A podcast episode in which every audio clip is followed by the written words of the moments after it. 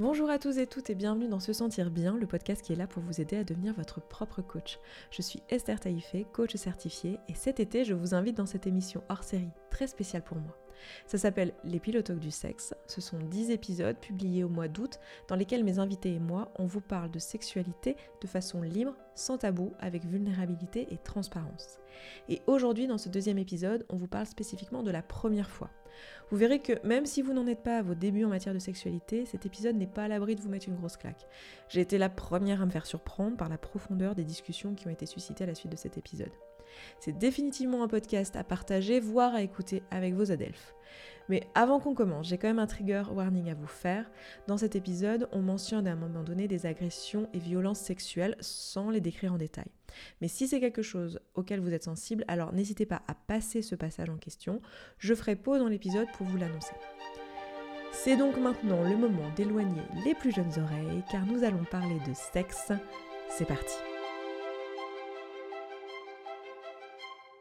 Mais par contre, tout le milieu social te dit ne le fais pas trop tôt. Mais ne le fais pas trop tard non plus. T'en parlais tout à l'heure, les personnes qui se disent Oh mon Dieu, je n'ai pas commencé, je suis en retard. Donc il y a vraiment une fenêtre de tir qui est très très précise. Hein. Et moi, ça, ça, il y a un début que je peux vraiment, euh, mais euh, vraiment avec une marqué. Et c'est euh, avec les fanfictions Harry Potter. Ça a été vraiment. oh mon Dieu Ça m'a vraiment dit que mon désir était légitime et que, en fait, on avait le droit de fantasmer sur ce qu'on voulait. Enfin, ma mère, quand elle me parlait de sexualité, c'était vraiment un truc chiant qu'il fallait faire pour faire plaisir à son mec, quoi. Waouh. Ah ouais. ça vient, c'était, c'était ah bah vraiment c'est ça. ça alors. Attends, ça vient de là Euh, je ferai pas l'amour tant que ce serait pas une personne avec qui je suis, euh, avec qui je suis un peu installée, voire que ce serait pas le bon, Hmm. le fameux le bon, le monsieur le bon. et elle m'a embrassée et je me rappelle que j'étais dans une coloc euh, à ce moment-là et euh, le lendemain je suis allée voir ma coloc euh, complètement paniquée et je lui ai dit elle m'a embrassée, je ne sais pas ce qui se passe, est-ce que ça veut dire que je suis lesbienne Est-ce que... Tu vois, toi, tu te souviens de ta première fois? Hmm. Moi, j'ai souvent, alors, laquelle? Euh, Parce qu'on a essayé 12 512 fois. genre, on était là, genre. Il y a une notion que je n'avais pas du tout dans ma première fois de pénétration, on va dire réussie. Euh, c'est la sécurité. Euh, Le fait de se sentir en sécurité, d'être dans un lieu sécuritaire, c'est-à-dire que moi, typiquement, j'avais l'interdiction de, de euh, d'avoir des copains, et du coup des copines, évidemment. Mais, et du coup, j'avais pas de lieu où faire l'amour.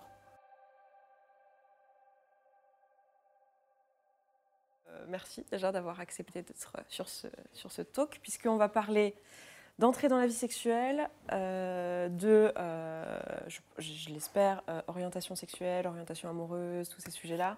Peut-être que viendra dans la conversation des, des choses au niveau de l'éducation sexuelle qu'on Ouais. a reçues, des choses concernant la masturbation, peut-être la pornographie, enfin ça dépend, tout ça. Et en fait, la raison pour laquelle j'ai eu envie qu'il y ait un talk là-dessus, alors je me rends bien compte qu'on va pas pouvoir parler de tout, mais pour moi c'était extrêmement important qu'il y ait un, un talk comme celui-ci et qui soit accessible aux personnes plus jeunes. Donc j'espère que j'aurai vu YouTube. S'il te plaît, ce talk n'est pas interdit aux moins de 18 ans. Je veux que tous les moins de 18 ans le voient en fait, en réalité. Euh, du coup, euh, on va pas pouvoir parler de tout, donc il y aura un peu de frustration, mais on pourra en parler sur Twitch si vous avez euh, envie euh, de faire partie de l'aventure Twitch Ouais. ensuite. Mais ce que j'aimerais, c'est qu'on fasse un, un partage qui nous permette de comment dire, transmettre au maximum aux personnes qui regarderaient, qui seraient dans le début de leur vie sexuelle ou même plus tard, mais qui ont eu la sensation en tout cas de rater leur rentrée dans leur vie sexuelle. J'entends beaucoup d'adultes dire ça. Et, euh, et de- d'en discuter de manière ouverte sur le ton qui vous conviendra euh, à vous. Et, euh, et voilà. Du coup, ce que je propose, c'est qu'on commence par un petit tour de prénom-pronom, Mhm. si ça vous va. Et je veux bien un mot, un mot que euh, vous évoque le thème d'aujourd'hui. Alors, je peux commencer. Moi, je suis Nadia, pronom elle. Et le mot que ça m'évoque, le sujet d'aujourd'hui, ça serait périple. ok, merci. Euh, Géraud, pronom il ou elle. Euh, le mot que ça m'évoque, l'entrée dans la vie sexuelle du coup. hein. Ou orientation sexuelle, enfin tout, le large sujet. Hmm, ce serait euh, questionnement. Hmm. Ouais. Euh, donc moi, je m'appelle Lille, euh, mon pronom c'est il, et euh, le thème d'aujourd'hui m'évoque le mot liberté. Euh, Esther, elle, euh, et je n'ai pas réfléchi à ma propre question, le mot que ça m'évoque, euh, je dirais confusion. Moi, je m'appelle Déborah, mon pronom c'est elle, et je dirais que le mot c'est construction. Moi, c'est Marion, pronom elle, et j'ai envie de dire euh, enjeu. Hmm. Beaucoup. Du coup, je trouve que ce qui serait cool, si vous le souhaitez, c'est qu'on commence par partager un petit peu comment c'était pour nous, à titre perso, notre entrée dans la vie sexuelle, ou notre parcours avec, euh, et ou notre parcours avec euh, l'orientation sexuelle. Mm. Tout ce que vous trouvez, alors moi je ne vous connais pas tous euh, et toutes euh, personnellement, donc c'est vous qui savez ce qui est chouette à transmettre, Mm. donc il n'y a, pas de- y a pas de limite. Qui veut prendre la parole peut. Moi, je veux bien commencer. Vas-y. je me lance dans le bain. Euh, entrée vie sexuelle, moi, je pense à la masturbation directement. Euh, et euh, j'en parlais hier justement dans les ateliers et tout, mais au final, ça n'a pas été vraiment cool cette masturbation parce que vu que j'étais pas au courant qu'on pouvait se masturber et que ça existait, Mm. j'avais l'impression d'être la seule au monde à faire ça et que c'était honteux de ouf. Et du coup, je- vraiment le premier sentiment que j'ai eu dans la rentrée dans la vie sexuelle, c'est la honte. C'est il faut le cacher, euh, c'est bizarre, faut pas en parler. euh. Euh, et le truc, c'est que ça a duré des années en fait. C'est que j'ai comment, enfin les premiers souvenirs de masturbation que j'ai, c'était vers l'âge de 7-8 ans à peu près. Et mais enfin, je me souviens de la première fois où j'ai entendu parler de sexualité par ma sœur. Euh, J'avais peut-être 14 ans quoi. Donc euh, au final, enfin allez, entre 12 et 14 ans. Donc au final, j'ai passé 4 à 6 ans à être dans mon coin, à, à avoir honte de ce qui se passait, sans pouvoir mettre de mots dessus. Et, euh, et aussi peur. Je me souviens que j'avais une peur que ça se découvre. À un moment donné, imagine quelqu'un euh, ouvre la porte et me voit, et qu'est-ce qui se passe? C'était horrible. Et, et je pense que la peur, elle est aussi arrivée euh, plus, un peu plus tard, euh, quand j'ai commencé à regarder de la po- pornographie qui n'a pas fait directement euh, partie de ma première base d'éducation dans la, dans la rentrée de vie sexuelle, mais qui a fait plutôt partie de la phase construction. Où à un moment donné, bon, j'avais ce truc de très peur de j'ai moins de 18 ans. Si la police m'appelle et que se rend compte, Madame, vous avez moins de 18 ans et vous avez Mais en regardé du porno. J'avais trop peur. des, des années entières, j'ai pas pu cliquer, cliquer sur ce truc. Donc, euh. Mais bon, au final, j'ai cru comprendre que ça allait. T'as dit clitter quand même, c'est rigolo comme, Ah euh, comme Oui. T'as- t'as Est-ce que tu as vraiment cru que la police allait t'appeler? Ah oui Ok, Mais des fois, il y avait le téléphone qui sonne et on ne sait pas qui c'est là. Et c'est là, ma mère, faut pas qu'elle réponde. Il y a quelqu'un qui- va dire écoutez, on a vu euh, sur le site, euh, elle n'avait pas 18 ans, qu'est-ce qui se passe Non, j'avais trop peur. Et, euh, mais ça fait partie à un moment donné de, moi- de ma construction. Alors, j'ai quand même toujours eu euh, cette euh, conscience que c'était pas la réalité, mais ça a été plutôt pour moi la construction de l'excitation. Euh, de me dire, je peux, au-delà de la honte et de la peur, même si elle était restée, même dans la masturbation, me dire, ok, je peux être excitée. C'était, enfin, c'était bizarre parce que d'habitude, c'est plus la masturbation qui m'appelait. Genre, ton, ton corps en a besoin là, à un moment donné. Mais là, moi, je pouvais aller le créer, euh, l'excitation. Euh, et je pense que la première construction, la première entrée dans la vie sexuelle, ça a été avec moi-même. Et puis après, euh, par la suite, ça s'est fait avec des hommes, principalement, même si j'avais les femmes en tête de mon côté, mais bon, ça s'est fait avec les hommes. Et pareil, ça a été assez jeune, on va dire, les premières fois où j'avais envie euh, de- d'expérimenter, pas, jusqu'au, pas avec la pénétration ou quoi, mais je devais avoir 12 ans à peu près, et c'était ultra tabou. Enfin, personne au collège qui se dit... Enfin, s'il y en a plein, mais moi je les connaissais pas, mais qui se disent euh, vas-y, viens, on- c'est normal et euh, tu, tu peux explorer, aller toucher le corps de l'autre et tout. euh. Et puis j'avais aucune, aucune éducation sur le consentement, alors pas du tout. Des deux, des deux sens au final. et- pas, enfin, pas du tout. Donc, il y a vraiment un truc, ça a rajouté de la culpabilité.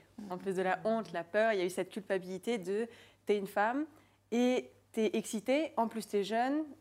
Enfin, ça va pas du tout, quoi. J'avais ce modèle en plus, il y avait une règle dans ma famille qui était tu n'as pas le droit de faire l'amour si ça fait pas minimum un an que tu es en relation avec la personne. Voilà. La même. C'est long. Et c'est- long. C'était long. Et j'avais cette pression que, que, que ma sœur, juste au-dessus de moi, l'avait réussi, cette règle. Ah ouais.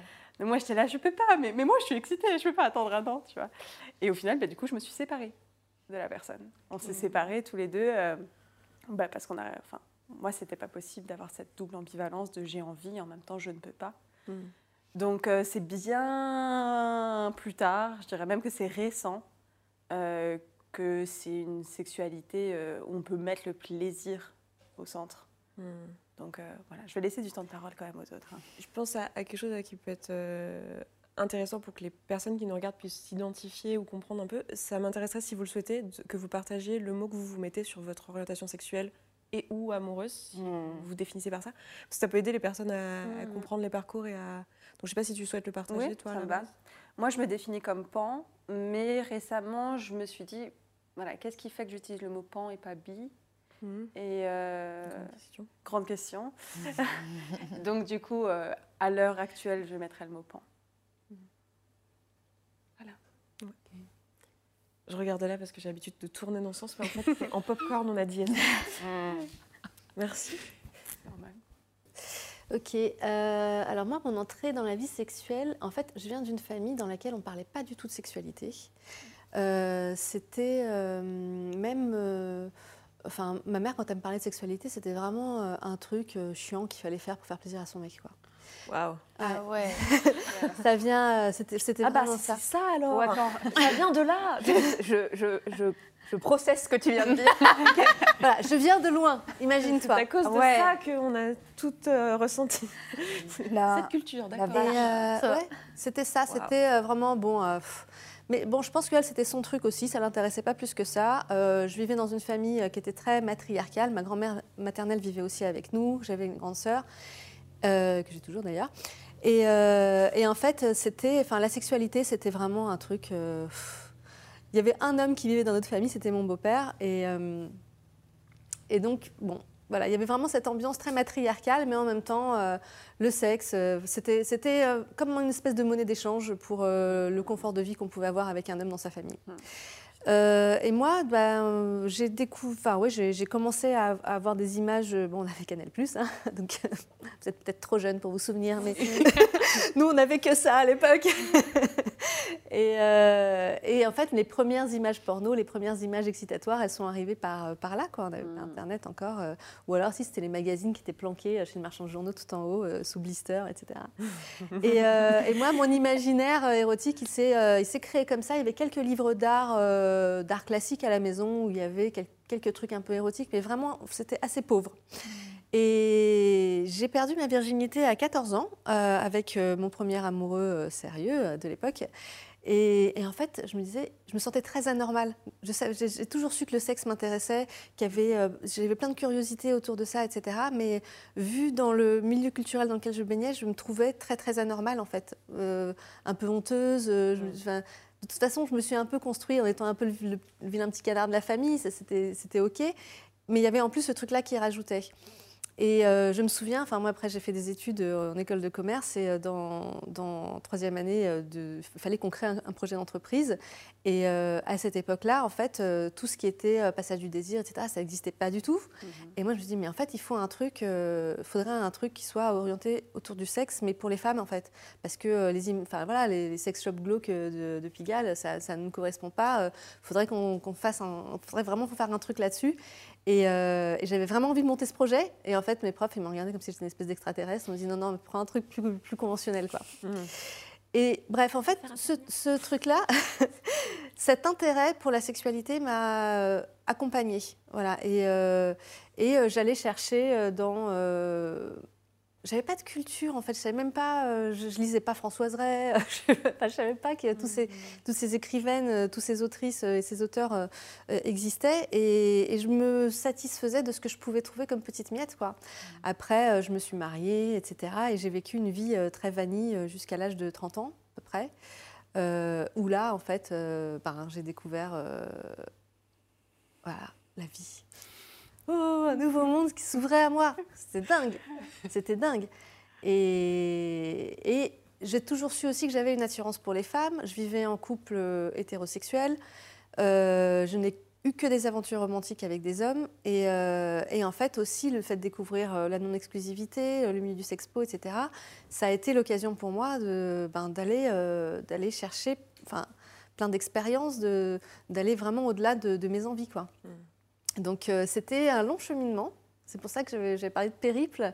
C'est que euh, je sens que je viens de loin et que, euh, en fait, euh, j'ai dû péter des murs en fait à chaque fois. Quoi aller au-delà d'un truc qui me semblait interdit ou très transgressif et en fait me dire non non vas-y prends-toi par la main et vas-y même si ça fait un peu peur et euh, bah, je l'ai pas dit tout à l'heure mais je me définis aussi comme pan euh, dans le sens que où j'ai déjà enfin j'ai de l'attirance physique pour les hommes j'ai de l'attirance physique pour les femmes j'ai de l'attirance physique pour certaines, certaines personnes trans Euh, par contre j'ai jamais eu d'aventure romantique enfin d'histoire euh, ouais d'histoire romantique avec d'autres personnes qu'avec des hommes mais voilà ça reste une curiosité quelque chose que j'aimerais vivre dans ma vie expérimenter Aujourd'hui, j'ai 42 ans et je me dis que j'ai encore plein, plein de trucs, plein, plein de trucs à découvrir. Et c'est cool parce que c'est plus euh, genre il faut absolument que j'assouvisse des fantasmes ou j'ai envie de faire ce truc-là ou j'ai envie de faire ce truc-là. C'est d'autres choses en fait que je- qui m'excitent. Genre la gentillesse et la tendresse m'excitent. genre le respect et la santé mentale de quelqu'un, euh, ça m'excite. je trouve ça. euh, Enfin voilà, le- les qualités humaines plus que euh, genre les performances euh, sexuelles ou des trucs de fou, fou que je pourrais vivre, euh, c'est plus ça en fait. Et quand j'entends des personnes plus âgées en fait aussi qui parlent de leur, de leur sexualité, qui disent ouais, en fait il se passe autre chose. Et on va vers autre chose. Peut-être que le côté très excitatoire du sexe euh, disparaît, mais en fait ça se transforme, on y trouve autre chose. Et en fait je comprends plus, euh, je, je sens que je suis un peu sur, cette, euh, sur ce pivot là qui, qui m'amène vers, vers un attachement plus spirituel ou, euh, ou, euh, voilà. Bien. Donc voilà le périple. Je, je, sens, je me sens près au milieu de mon périple, euh, grosso modo. Un milieu de vie, milieu de périple, milieu de vie Yes. adulte en tout cas. Merci. Bah, J'ai l'impression que du coup, la rentrée dans la vie sexuelle, elle se fait continuellement. Oui, Ah, mais c'est clair. c'est totalement ça. C'est évident. Il y a plusieurs entrées en fait. Mm. C'est pour ça que. Enfin, j'espère que, que ce, dont on discutera sera rassurant pour les personnes qui regardent. Ils se disent, je sais pas, j'entends tellement, j'ai souvent des messages, je sais pas si toi tu as la même chose sur tes réseaux sociaux, mais des, des personnes qui ont euh, 17 ans, 18 ans, et qui me disent, j'ai pas commencé ma vie sexuelle, je suis en retard. Toi, t'es là, oula. Et, et en même temps, comment leur répondre sans être euh, condescendant ou euh, euh, agiste, quoi C'est Mhm. compliqué, donc c'est toujours un peu le truc. J'espère que nous entendre en parler et dire, bon, bah, en fait, ça, il y a une remise en question con- continuelle et des nouvelles choses à découvrir euh, continuellement. Et encore, ici, on est au maximum la quarantaine, donc en fait, euh, c'est dire l'espace qui est encore. Je rencontre des personnes de 60 ans qui découvrent des choses. Je trouve ça génial, quoi. Bien sûr. Donc, euh, merci. Quelqu'un d'autre qui a envie de partager son entrée, euh, son parcours, son périple, même si c'est pas un périple, dans Moi la vie je, sexuelle. moi je suis chaud. Vas-y. Je veux bien y aller. Euh, du coup, euh, je- en fait, euh, il y a plusieurs choses que j'ai envie de partager par rapport à l'entrée dans la vie sexuelle, mais j'ai plus les interventions qui viennent d'a- d'avoir lieu se concentraient euh, plutôt sur la enfin, en tout cas, tu as, parlé beaucoup de masturbation et du coup, j'ai pas trop, j'ai j'ai envie d'aller plutôt sur le côté euh, on va dire, entrer dans la vie sexuelle dans le sens la vie sociale sexuelle. Mhm. Euh, et moi, ça, ça- il y a un début que je peux vraiment, euh, mais vraiment avec une marqué, et c'est euh, avec les fanfictions Harry Potter. Ça a été vraiment. Oh mon dieu Non mais oui, non mais ça m'évoque tout de suite des trucs. Genre Paris, euh, Dramion, euh, c'est ça. Ok, voilà. Et c'est et c'est vraiment Je un. passais totalement à côté. J'ai perdu. un- Là, j'ai- j'ai- là, je ressens du FOMO là. Et où étais-tu? Où étais-tu? Ah, tu Donc-.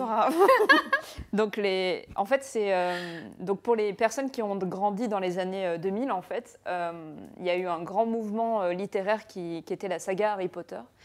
Et euh, en fait, ce, que, ce qui n'est pas beaucoup dit sur Harry Potter, c'est qu'il y a tout un aspect, on va dire, euh, sexpo queer d'Harry Potter qui est très peu connu et qui en fait consistait à beaucoup de, on va dire, femmes et personnes identifiées comme femmes qui se réfugiaient sur des forums euh, euh, depuis leur petit ordinateur où elles étaient censées réviser leur, euh, leur français. et on s'écrivait des histoires de cul.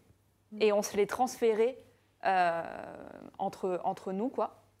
Et c'était vraiment déjà extrêmement queer. Il y avait beaucoup d'histoires, euh, c'est euh, euh, beaucoup d'histoires euh, homme-homme, euh, femme-femme, euh, des, euh, des trucs hyper tabous. Il y avait des histoires avec euh, les jumeaux qui couchent ensemble, enfin des trucs comme ça. Et c'était vraiment un, un espace d'exploration euh, très kinky.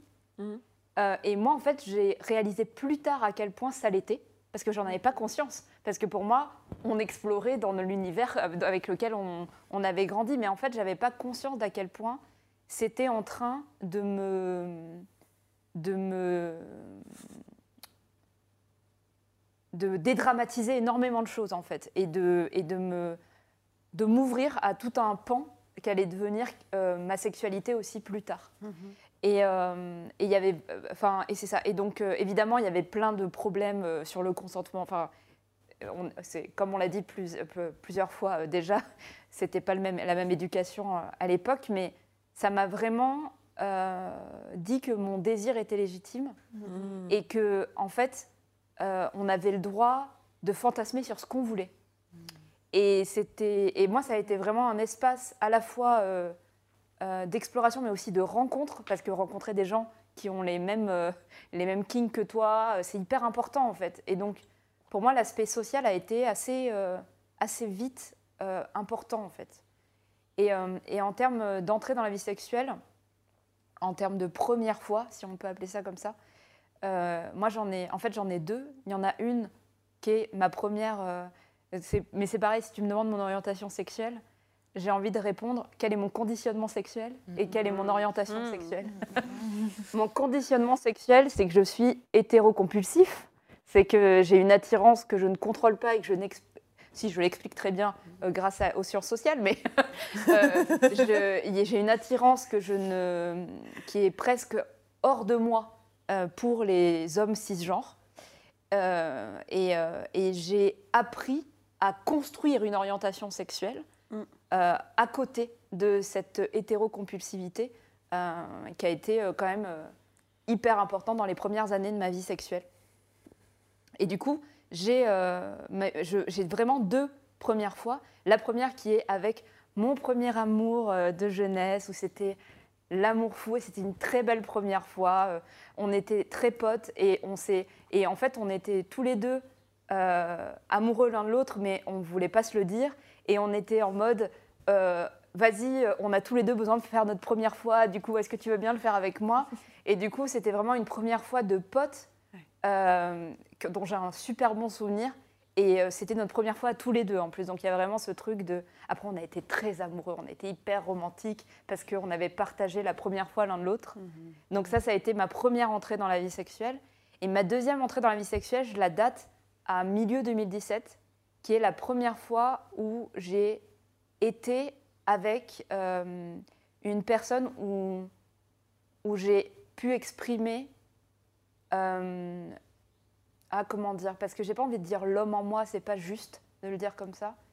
Mais il y a un côté où j'ai pu être moi-même pleinement avec quelqu'un qui recevait cette masculinité. Voilà, Mm. on va le dire euh, comme ça, je pense que c'est plus juste de le dire comme ça. Et c'était euh, avec une personne transféminine avec qui, dont j'étais extrêmement proche et avec qui j'ai eu vraiment l'impression de pouvoir construire quelque chose qui était totalement en dehors de l'hétérosexualité pour la première fois. Et c'était hyper intense, hyper fort, ça a été très, très, très émotionnel, à tel point qu'au bout d'un moment, j'ai fui, tellement c'était intense pour moi. Euh, mais ça a été euh, un moment aussi, et pour moi, c'est une deuxième entrée dans ma vie sexuelle. Voilà.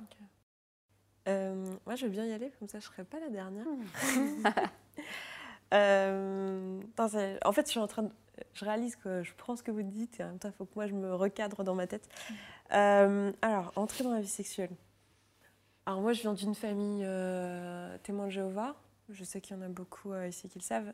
Et du coup, l'imaginaire sexuel, autant dire qu'il n'y en a pas. et que c'était... Tu, tu ne feras pas de sexualité avant le mariage hétérosexuel, évidemment. Mhm. Il y a même pas de. Enfin, j'ai appris que l'homosexualité existait, que c'était pas une blague, en fait, que ça existait vraiment. C'était pas juste la cage aux folles, quoi. Ça existait, c'était pas, pas un jeu de rôle, quoi. Et j'ai appris ça euh, dans ma vingtaine. Donc, je suis. Autant dire que la sexualité, c'était un non-sujet. Et en plus, la seule, euh, le seul contact que j'avais avec la sexualité, c'était au travers de l'école et de l'éducation sexuelle à l'école. Donc, moi, ce que j'avais entendu, c'est que le sexe, c'était, ça pouvait faire mal, que ça pouvait faire des maladies, que euh, c'était compliqué, tabou, euh, tout ça. Plus, fallait pas le faire avant le mariage, c'était interdit. Enfin, donc, en fait. euh, je me suis dit, mais c'est nul ce truc, mais pourquoi on ferait ça en fait? Genre, genre, tout le monde est là à nous en parler comme un truc, attention, vous allez le faire, mais il y a gros gros warning. Je suis là, mais pourquoi les gens font ça? S'il y a autant d'inconvénients à faire ça. Et je n'avais absolument pas conscience, pareil que toi, la masturbation, mais moi je savais pas que ça existait, j'avais jamais exploré. Il se trouve que dans ma sexualité à moi, dans mon corps, la stimulation externe de ma vulve ne- n'est pas quelque chose qui fonctionne. Donc en fait, j'ai mis longtemps à, découvrir parce qu'il m'a fallu de la pénétration pour comprendre que je pouvais avoir du plaisir avec ma vulve. Donc en fait, j'ai pas découvert euh, la masturbation comme beaucoup de personnes à vulve très jeunes. Du coup, j'étais là, mais qu'est-ce qu'ils ont tous avec ce truc? Et je comprenais pas pourquoi c'était tant euh, un engouement autour de ça. Donc euh, moi, mon entrée dans la vie sexuelle, finalement, je l'ai fait avec ma première relation en sortant euh, des témoins de Jéhovah, donc c'était euh, autour de mes 19-20 ans. Et ce qui était intéressant, c'est que j'avais pas questionné évidemment mon hétérosexualité, parce qu'à ce moment-là, je savais même pas que l'homosexualité existait, donc on était, j'avais 20 ans, je ne savais pas. Et, euh, et j'ai- un peu du mal avec la notion de première fois. Il y a beaucoup de gens qui, tu vois, toi, tu te souviens de ta première fois? Moi, j'ai souvent, alors, laquelle? Euh, Parce qu'on a essayé 12 512 fois. genre, on était là, genre, non. Genre- et ça a duré 3-4 mois, donc j'ai un peu de mal à dire quand est ma première fois. Genre, est-ce que c'est le premier jour où on a essayé ou c'est le premier jour où ça a marché Et puis ça voulait dire quoi marcher? Pour nous, à l'époque, c'était une pénétration euh, réussie. C'était ça, euh, ça a marché. Donc, euh, ça a été un peu laborieux, on va dire, euh, dans mon cas. Et, et j'ai trouvé ça un peu. un peu. chiant. Enfin, je me suis dit, ouais, ok, très bien. Un peu. Genre, pourquoi faire? Enfin, pourquoi faire des enfants, évidemment évidemment, évidemment. Et puis c'est un peu, euh, je pense que c'est assez euh, tardivement. Enfin, moi aujourd'hui, je me définis comme euh, pansexuelle et polyamoureuse. Et le polyamour, par contre, c'est un truc que j'ai découvert assez vite. Je me souviens très bien, étant ado, d'avoir, euh, ça c'est quelque chose que j'ai déjà dit sur euh, la chaîne, mais je le dis surtout euh, pour vous, mais euh, étant ado, j'avais euh, des copines. Alors moi, évidemment, pas de sexualité, pas de couple, pas de machin, euh, témoin de Jéhovah, donc même pas de petits copains, euh, machin. Et je voyais des copines qui sortaient avec des mecs et tout, évidemment, c'était que de l'hétérosexualité. Et il y avait des trucs du genre Ouais, mais tu comprends, il a envoyé un SMS à, à Lara ou à Laura ou à je sais pas qui.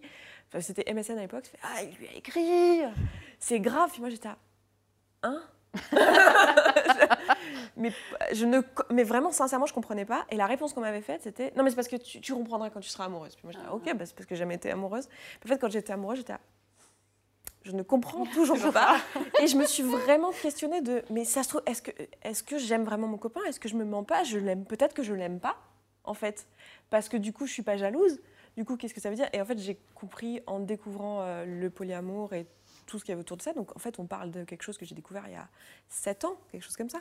Donc, c'est, euh, c'est bon, il y a longtemps maintenant et je suis assise bien dans, dans le concept, mais c'est tard dans ma vie, j'ai 34 ans aujourd'hui, donc en fait, euh, j'ai mis quand même un bon moment à me dire, à tout moment, j'avais peur de moi-même de tromper mon copain. Et donc j'étais à- comme ça, et j'avais l'impression de ne pas l'aimer parce que j'étais pas jalouse quand je le voyais avec d'autres filles, voire limite, ça m'excitait. Alors euh, j'étais là, ah, peut-être avec un peu de chance, je vais embrasser une fille.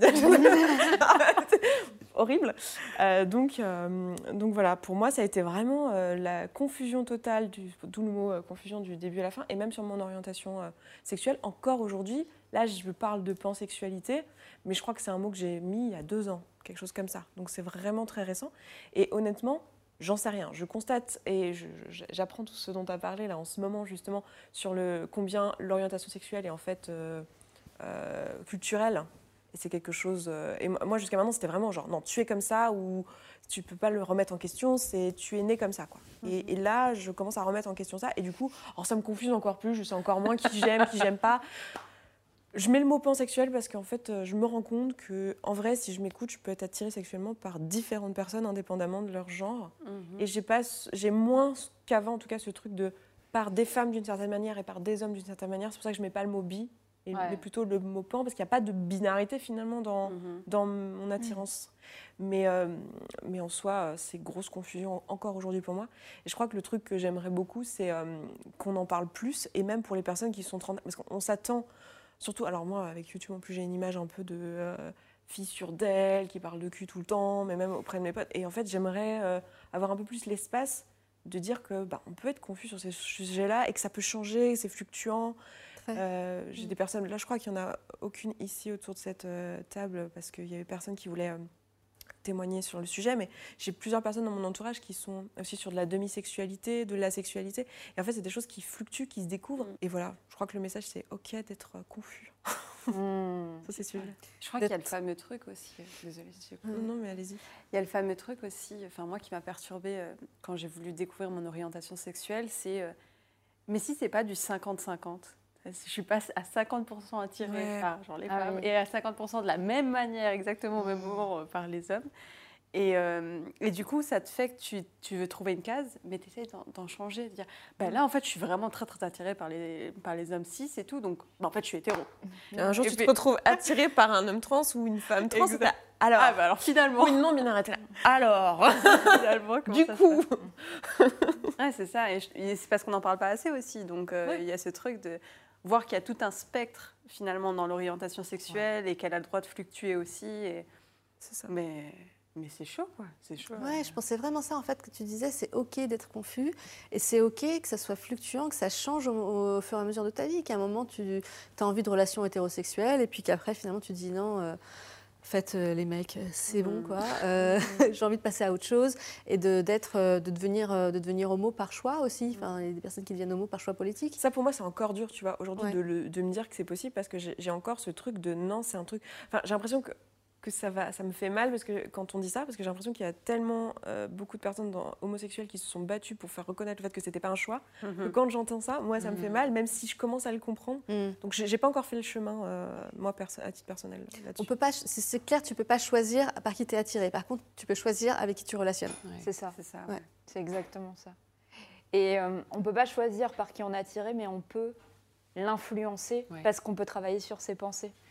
Et Euh, et comme l'atti- l'attirance est aussi fondée en partie sur un ensemble de symboles et de Mhm. choses, tu peux influencer ton orientation. En plus, on coach nos clients sur la libido là-dessus, je sais. Mais c'est ça, et en fait, c'est, euh, c'est, enfin, moi en tout cas, j'en suis profondément persuadée qu'il y a des marges de manœuvre qui nous sont accessibles et que euh, on peut aller, et notamment par, euh, par, euh, par désir, euh, moi ce que j'appelle le désir d'âme, parce que c'est mon côté un peu mystico-pété, mais c'est cette idée de, c'est ce truc d'aller, côté mystique. Mysticopété. mais c'est d'aller vers quelque chose qui nous correspond plus, même si on sent que c'est pas quelque chose qui nous est accessible maintenant. Ouais. Ouais. Et euh, Ouais. ouais, c'est ça. Mm. Et euh, je voulais pas, je voulais parce que tu as dit il n'y a pas de personnes asexuelles et pas de personnes euh, euh, qu'est-ce que t'as dit euh, Demisexuelles. demisexuelles. Moi, je me définis en tout cas en partie comme aromantique. Mhm. Alors c'est pas sexuel, c'est Oui, pas c'est pas euh, Ah, mais orientation amoureuse. quoi. euh, ouais, mais voilà, comme tu as parlé d'orientation amoureuse, tu as parlé de polyamoureuse. Mhm. Moi, je, je, il y a vraiment quelque chose d'aromantique Mm. en moi. Euh, c'est juste que je ne sais pas comment parler parce qu'on n'en parle jamais. Mhm. Donc en fait, il y a ça aussi. euh. Mais on, on peut, euh, je peux. J'aimerais que ce mot soit dit, ça existe. si, euh, si vous avez, enfin, parce que tu as dit tout à l'heure, j'avais peur. de- je me disais, oh, je suis pas amoureuse, comme si c'était la catastrophe, tu vois. Ouais. Et en fait, vous pouvez ne pas être amoureux de personne et que ça soit pas la catastrophe, s'il vous plaît, sachez-le, c'est ok. Ouais, Lille, est-ce que tu veux euh. bien définir ce que ça veut dire pour toi d'être Ouais. romantique En fait, être aromantique, il y a plusieurs définitions, donc c'est un spectre encore une On fois. fera et- des inserts pour compléter. si Voilà, jamais, mais toi, il y a moi comment je le vis plutôt que comment je le vois. euh, comment je le vis, c'est que je ne crois pas à l'amour. Mhm. C'est- C'est-à-dire, C'est je- juste du cynisme en fait. Ouais, on, peut- on pourrait dire ça, c'est je- le- c'est mon côté cyborg, si tu désillusion. veux, mais mais euh, mais il y a, il y a ce côté que euh, je et, et du coup, ça, euh, comme il y a cette hétérocompulsivité qui est à côté, ça crée chez moi des espèces de tensions affreuses parce que j'y crois pas et en même temps, il y a un truc en moi qui fait le petit singe, s'il vous plaît, je veux aller avec cette, ce singe mâle. Euh, pardon. Non mais on a une histoire de bonobo hier qui était absolument extraordinaire. tu Et il y, a- il y a vraiment un singe et un cyborg en moi qui se battent et je sens que ma version euh, vraie ma version vraie et ta romantique, avec ce truc de Mm. le, je ne, je ne, l'amour est là parce que il y a des sentiments, il y a de l'attachement, il y a des choses qui se passent, mais ça, être amoureux, Mm. Genre euh, vraiment, je suis là. Je non. pense qu'on en, on en parlera encore. Ouais, moi j'aimerais bien revenir, euh, si c'est ok de, de revenir dessus, sur la représentativité. Ouais.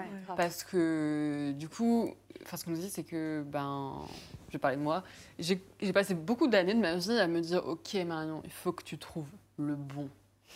Genre, c'était L'homme de ta vie. ma quête.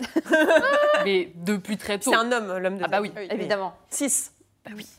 Bah, La question se pose même pas, c'est-à-dire que tu ne sais pas que c'est. Enfin, je veux dire, quand tu découvres Disney, tu te dis, ok, il y a les hommes, il y a les femmes, et du coup, c'est ensemble et c'est fini. Et du coup, tu te crées. Moi, j'avais j'ai une quête intérieure là-dessus, mais qui a été des années, des années de se dire, ok, pour réussir, il faut que je trouve le bon. Et, et du coup, ça ça m'a mis dans une sorte de, ouais, de recherche active, de me dire, ok, il va falloir trouver la bonne personne. Et en fait, donc il y a eu ça. Et après, il y a eu les hormones. Et là, c'est le drame. le drame. Et là, c'est le drame, quoi. Et euh, enfin, moi, j'ai envie de parler de cette période horrible qui est euh, la puberté, quoi. Parlons-en juste le fait de dire qu'en fait, tu passes de enfant. Tu peux dire le métier que tu fais pour les gens qui. Ok, euh, je suis thérapeute conjugale et sexologue. Voilà. Voilà. Non, mais c'est c'est important. Enfin, je vous ai pas. dit de vous présenter sur votre métier, mais je pense que pour le coup. euh, Ok, euh, si tu veux. Euh, la puberté, ouais, c'est ça. Euh, donc, on passe de enfant à, à ado, adulte. Et en fait, donc, euh, il se passe énormément de bouleversements. Donc, on ne connaît pas notre corps. On se dit, Ah, qu'est-ce qui se passe Qu'est-ce que je deviens? Pourquoi j'ai des pulsions comme ça, incompréhensibles? Et, et là, on- tu as en plus, euh, parce que j'ai été éduquée bah, comme une fille, c'est que tu as énormément de pression sur toi, sur le fait de te dire, Mhm. ok, ok, il y a de la sexualité. Moi, j'étais éduquée dans un truc où c'était plutôt, plutôt cool et tout, il n'y avait pas de souci. Mais par contre, tout le milieu social te dit, ne le fais pas trop tôt. Mais ne le fais pas trop tard non plus. T'en parlais tout à l'heure, les Ouais. personnes qui se disent Oh mon Dieu, je n'ai pas commencé, je suis en retard. Donc il y a vraiment une fenêtre de tir qui est très très précise. hein. Euh, C'est tu le fais trop C'est tôt. 14-16 ans Je sais même pas exactement en fait. C'est quoi cette fenêtre 14, de c'est tir un peu tôt quand Ouais, même. moi je dirais euh, 16 et demi. C'est- 16 et demi. C'est- 16 et demi, ouais. 16 3 quarts, ça Moi, j'avais entendu 17, mais 16 et demi est plus accurate, ouais, ouais, je C'est crois. On est sur un... Non, mais c'est ça. Donc 16 avant, 16, trois avant euh, tu te tapes une réputation de merde, hein, on, va pas, on va pas se mentir, hein, c'est, tu es conspué. euh, et c'est-à-dire qu'en plus, tu es vu comme un objet sexuel. Ouais. Et donc, toutes les interactions que tu as passent par, bah, en fait, euh, ça. C'est-à-dire que tu, tu, tu es la personne avec qui peut-être on va pouvoir coucher. Et donc, Mm. du coup, tu prends de la valeur. Et ça, moi, c'est ce que j'ai vécu. Hein. Ah. Et en fait, tu deviens. C'est, ouf. hein. Le, le regard sur toi, déjà, change quand tu commences à avoir des formes. C'est-à-dire que tu passes de tu n'existes pas à oh mon Dieu, cette personne a des seins. Ouais, c'est tellement vrai. Et le pire, c'est qu'une fois que tu as, tu as fait de la sexualité, évidemment, tout le monde le sait. Euh, et euh, parce que bon, c'est chouette les ragots, on va pas se mentir. Et euh, puis, un peu- enfin ouais, bref. Moi, je voyais pas le mal en fait, donc j'avais raconté à mes copines, j'étais de mode trop contente et tout, genre oh, on a fait ça et tout.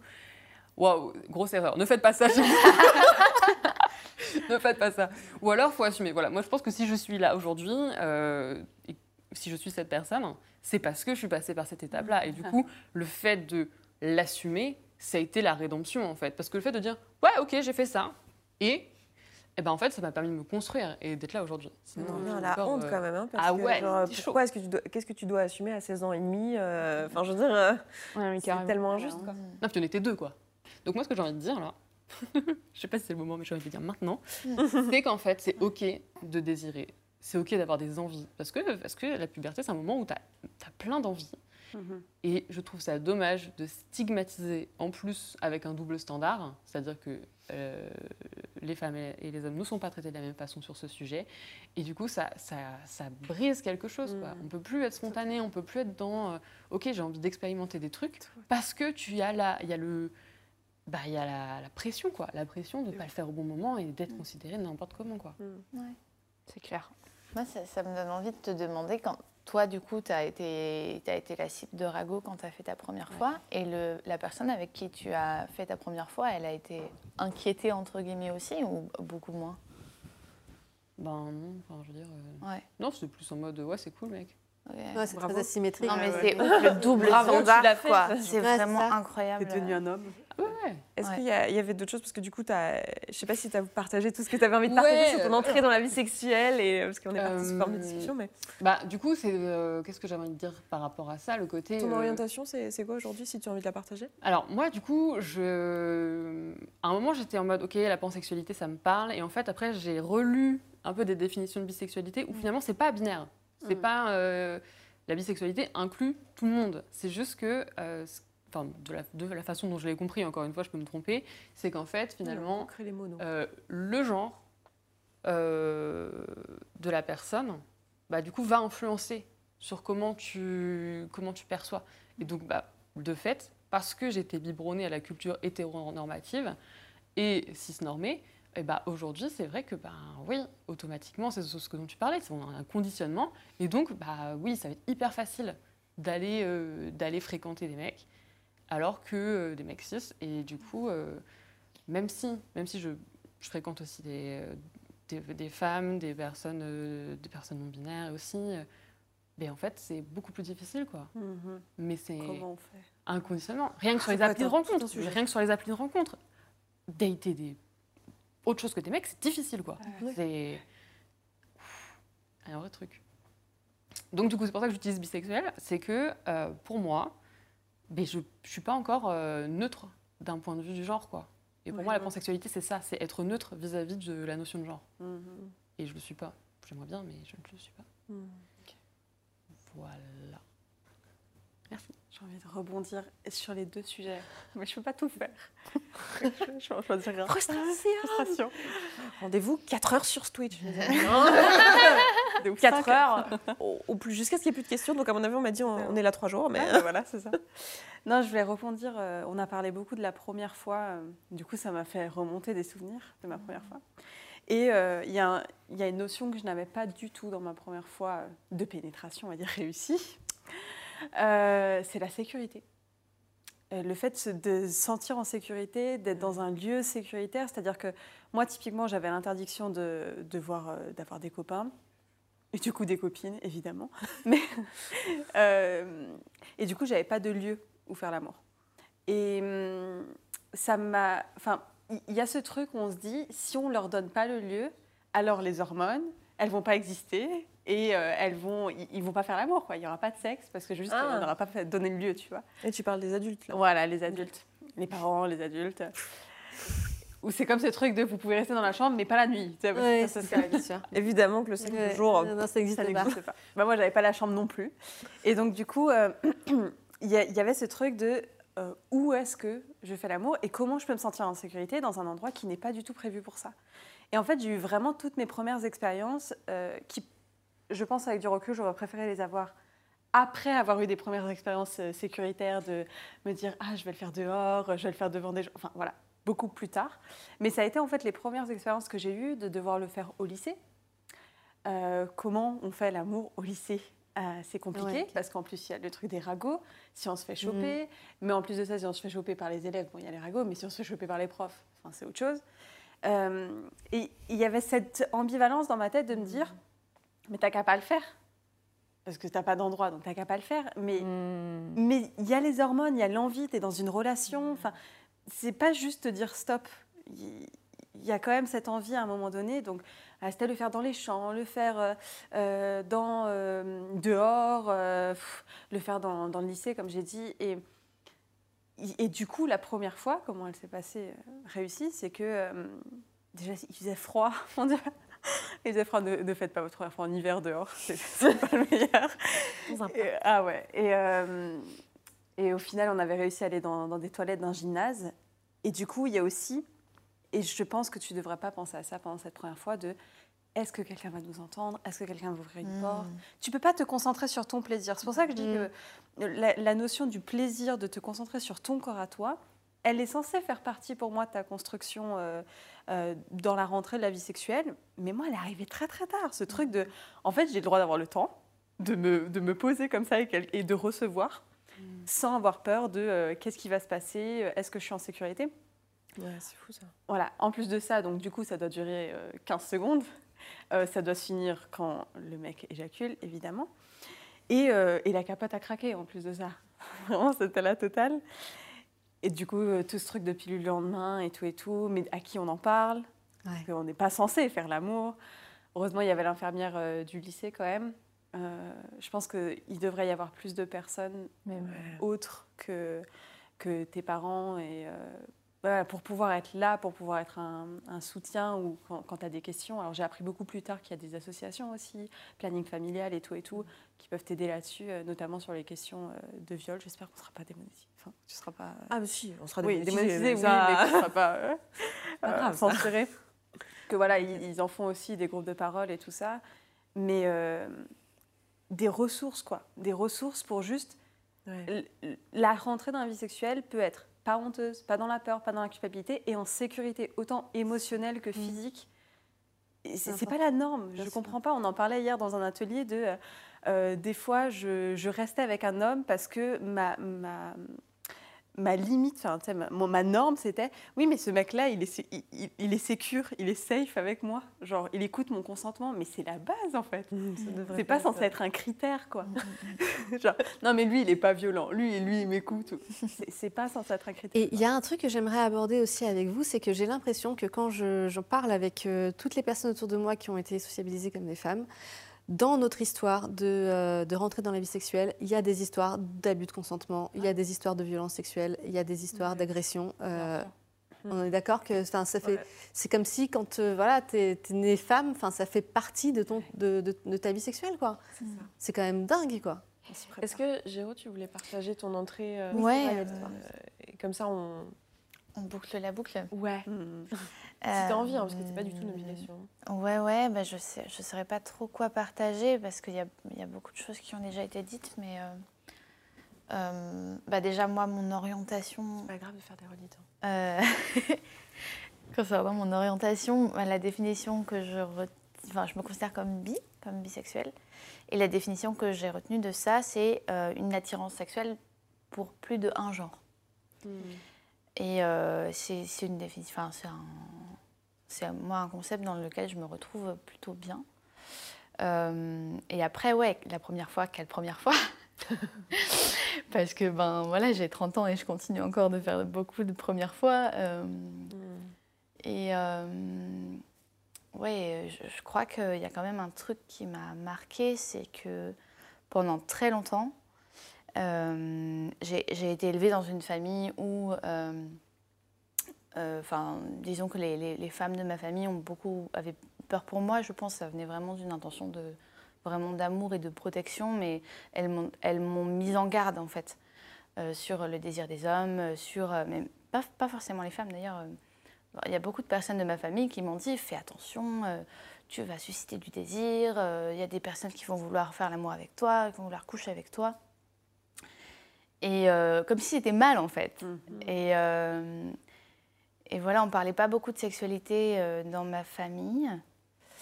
Et du coup, bah, j'ai découvert, j'ai découvert la masturbation tout seul, j'ai découvert beaucoup de choses tout seul. Et, et je crois que hum, ben, mes premiers amoureux, en fait, euh, j'avais décidé que euh, je ne ferais pas l'amour tant que ce ne serait pas une personne avec qui je suis, euh, avec qui je suis un peu installée, voire que ce ne serait pas le bon. Le fameux le bon, monsieur le bon. et, et donc, comme je n'avais pas trouvé monsieur le bon, je me suis dit, bah, je ne vais pas faire ma première fois tout de suite, en fait. Et du coup, bah, ce que je mettais moi derrière première fois, c'est la pénétration sexuelle. Et, euh, et donc, euh, j'avais une sexualité sans pénétration sexuelle. Je n'en reviens pas d'avoir dit ça devant une caméra. mais euh, mais, mais c'est le cas, en fait. Je pense que c'est le cas de beaucoup de personnes. Et on, a- on assimile souvent la- le- la- l'acte de faire l'amour à la pénétration sexuelle. Donc, du coup, bah, un homme et une femme, hyper hétéronormés.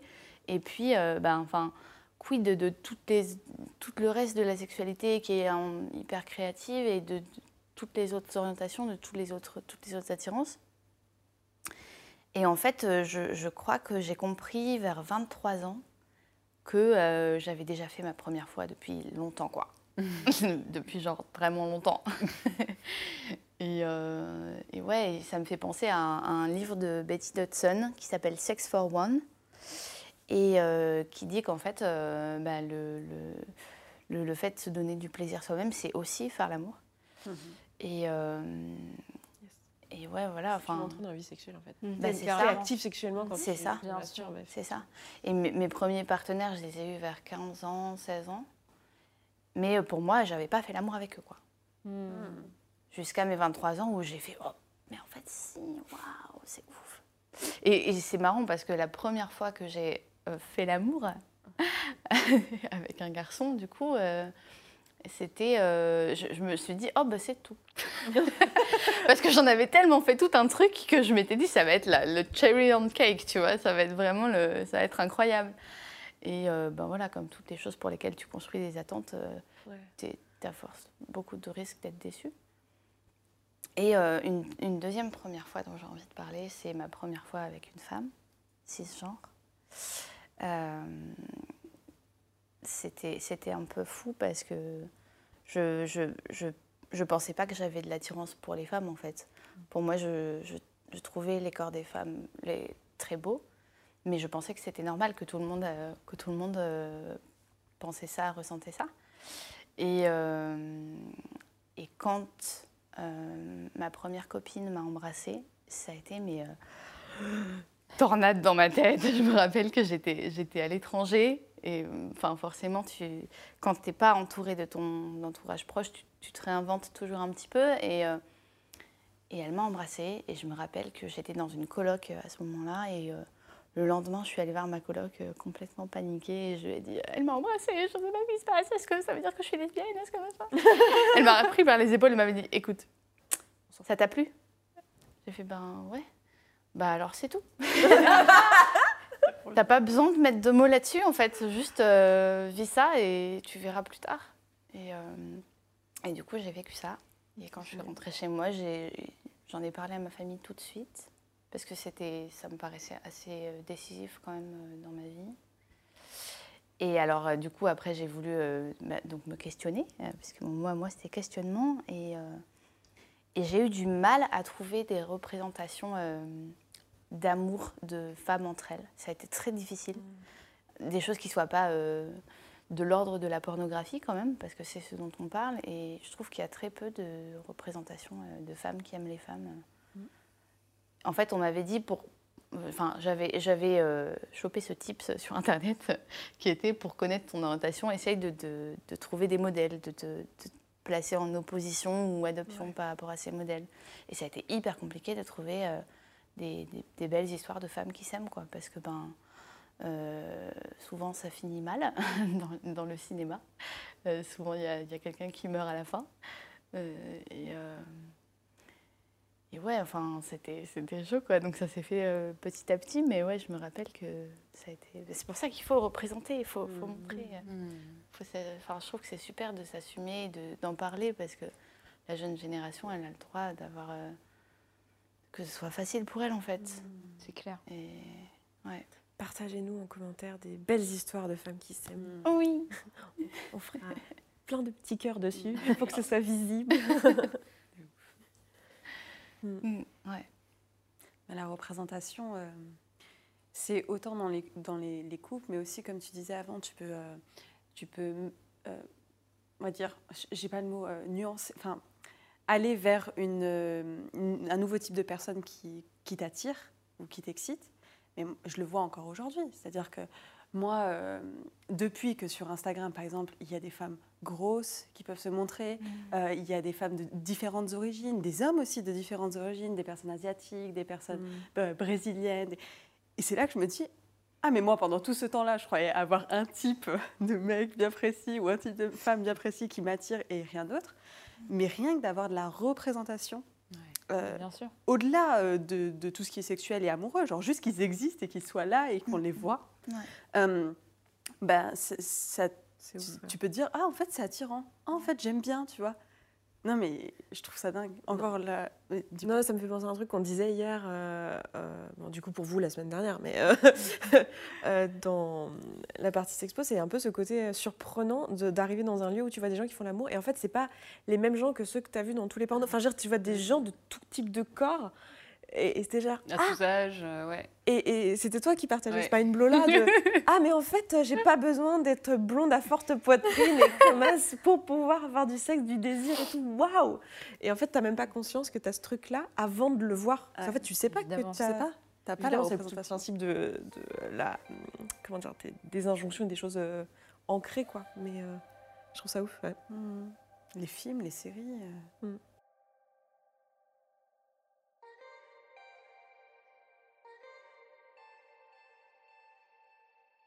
C'est le moment pour moi de faire pause. On arrive dans le passage de l'épisode où on mentionne des agressions et violences sexuelles. Si c'est quelque chose avec lequel vous n'êtes pas à l'aise et que vous le savez, je vous invite évidemment à passer cette partie. Ça dure environ deux minutes et vous reconnaîtrez la fin de cette section grâce à l'ambiance sonore qui l'encadre.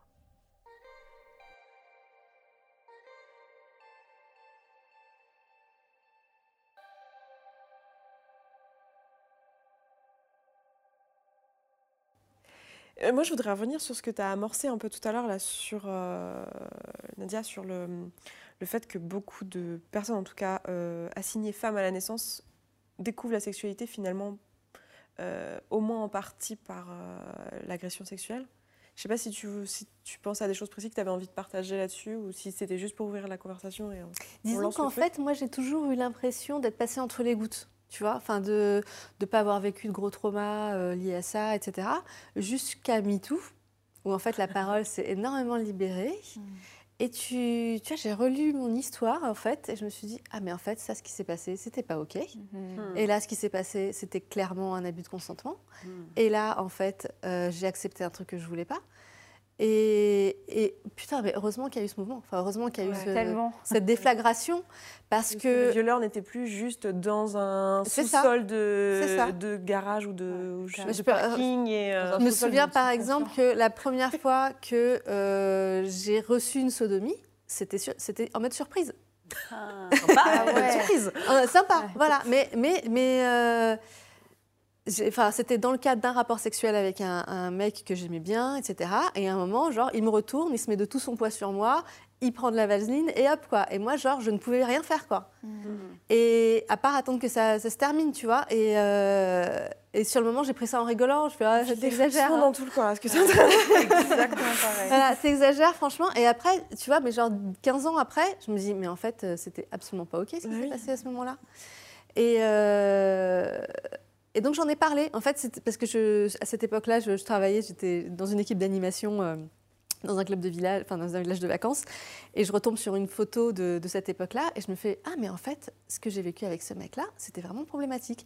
Et donc j'ai posté un post sur mon Facebook en, pa- en racontant cette histoire, et, et alors que MeToo avait déjà deux ans et que tout le monde en avait déjà parlé, etc., j'ai une copine qui m'a dit euh, merci d'avoir parlé parce qu'en fait, ça m'a fait prendre conscience que moi aussi, ce truc-là que j'ai vécu un jour, euh, en fait, ben, j'en ai parlé avec mon agresseur. Voilà, je lui ai dit, enfin, j'ai eu le courage de lui en parler. Et que je me dis, putain, en fait, l'importance de, de cette libération de parole, c'est euh, tu peux avoir entendu 200 personnes qui parlent de leur témoignage, il suffit que ce soit la 205e ou la 206e. Tellement. Et ben en fait, ça va déclencher le truc chez toi qui va faire que tu vas en parler et que tu vas peut-être être cette autre personne pour quelqu'un d'autre aussi qui va en prendre conscience et qui va pouvoir en parler. C'est pour ça que c'est tellement énorme en fait, ce- ce- cette libération de parole, Tellement cette écoute. Ouais. Mais c'est ce que tu disais, Marion, tout à l'heure, quand tu as, dit t'as- quand t'as dit cette espèce de changement de corps. Parce que moi, pour moi, entrer dans la vie sexuelle, il y a aussi cette entrée du désir masculin dans ma vie. Alors qu'avant, j'étais Oui. un, un être neutre. sans- Ouais. Comme ça, je, je voguais. Et puis, sou- soudainement, je deviens un objet sexuel Ouais. pour mes, mes, mes camarades de classe. Et il y a ce shift. Mais et quand je dis camarades de classe, je suis bien gentille, car c'est aussi pour le prof, Ah. Ouais. pour le pote de ton père. hein, voilà, tous ces gens qu'on adore. Ah, t'es une petite femme maintenant. Voilà, ces- ces personnes-là. Ah, Ça se voit sur mon corps que j'ai eu mes règles, ça. mais ta gueule, s'il te plaît. Enfin, c'est ça. Et moi, être draguée par des mecs de 50 ans alors que j'en avais 15, euh, c'était. euh, c'est genre... Euh,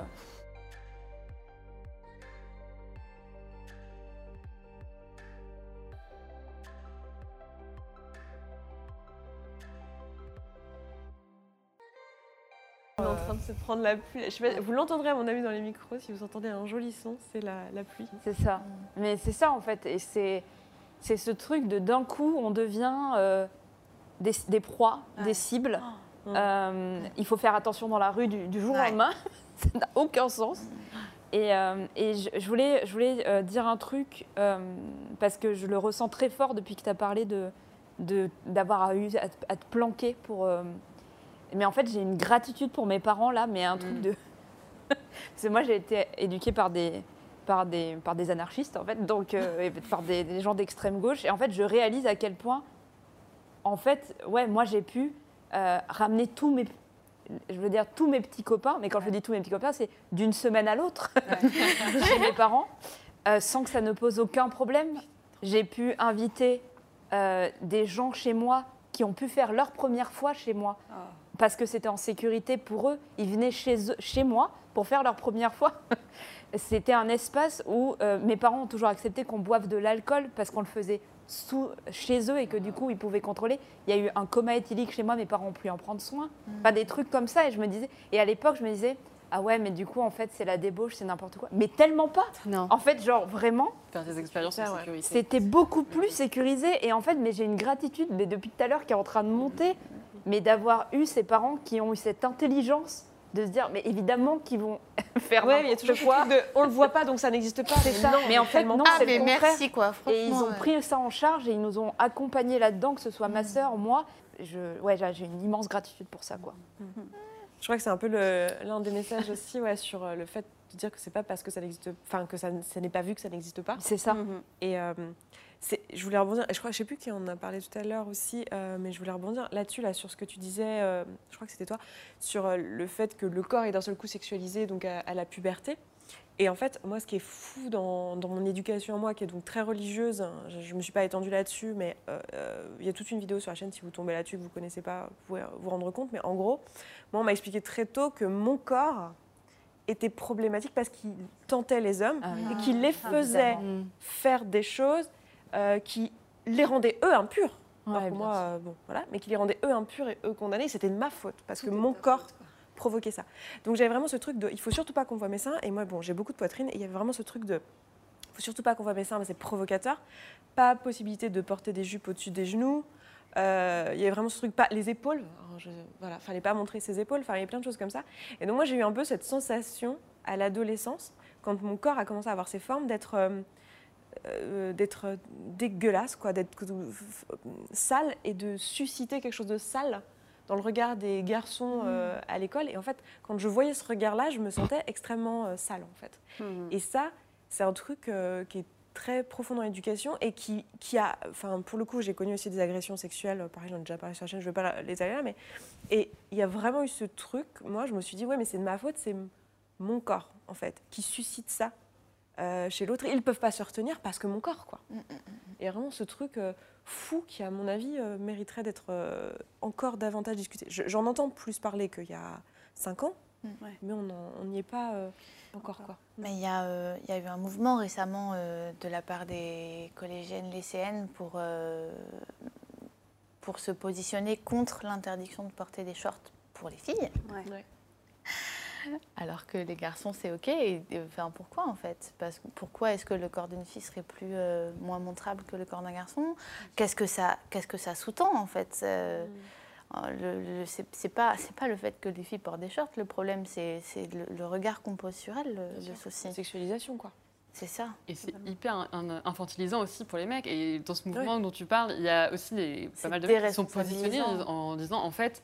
C'est bon, Euh, je, je suis pas Ça que va, je gère. on- on Je est- gère. Je peux voir un short, c'est bon. ça. Et qui se sont aussi positionnés, qui sont aussi ont mis des jupes en mode non mais euh, euh, foutez-nous la paix quoi en fait. Si on a envie de suivre le cours, on suit le cours. Et c'est pas parce que ma camarade elle a mis un débardeur à bretelles que je vais pas suivre le cours. Et je trouve ça Ouais. juste C'est un animal, quoi. C'est bon. hyper Clairement. empouvoirant de se dire que chacun ici prend ses responsabilités et Ouais. j'ai de l'espoir. J'ai de l'espoir. Ouais, moi aussi, j'ai beaucoup d'espoir pour, euh, Ouais, pour les petits, les plus jeunes. Mais, Ouais. bah, excuse-moi, vas-y. Je vais revenir sur le mot sale que tu as utilisé. Se sentir sale, c'est un truc. mais qui... Faut qu'on se, fa- on se la fait cette vidéo un jour ou non, mais qui revient tellement de fois. Je l'ai vu beaucoup dans mes coachés aussi. De, alors, il, va, il est souvent avec un autre mot aussi qui est euh, j'ai été naïve. Oui. Euh, voilà, parce que ça a été non seulement de notre faute que euh, on a été agressé, mais du coup, en plus de ça, on se sent sale. Et il y a un, schéma que je dis souvent, c'est que, en fait, moi aujourd'hui, tu mets en face de l'homme, de la femme, la plus naïve du monde, la plus vulnérable, elle est à poil devant moi, et elle me dit vas-y, euh, et ça se voit que c'est forcé, mais en fait, je, je n'y vais pas. Donc, pourquoi tu partirais du principe que toi, dans ta situation, euh, c'est parce que tu as été naïve que tu as été agressée ou c'est parce que Mm. ton corps, euh, il avait euh, certaines formes que tu as été agressée. Si toi, dans la situation inverse, tu n'agresserais pas la personne, tu n'irais pas la violer, c- ça marche pas en fait. Ça prouve bien de quel camp est la, la culpabilité. quoi. Ouais. Enfin, j'ai envie de dire le coupable plutôt que la culpabilité parce que Oui. les deux ne vont pas forcément ensemble. Et ce, ce truc de, Ouais. de ça, moi je vois bien quand je suis rentrée dans ma vie sexuelle, et là vous parliez toutes, je me refaisais le film, mais euh, j'ai eu mes, premières, mes premiers préliminaires, on va pas débattre sur le mot, mais euh, j'avais euh, 14 ans, c'était avec un homme de 25 ans.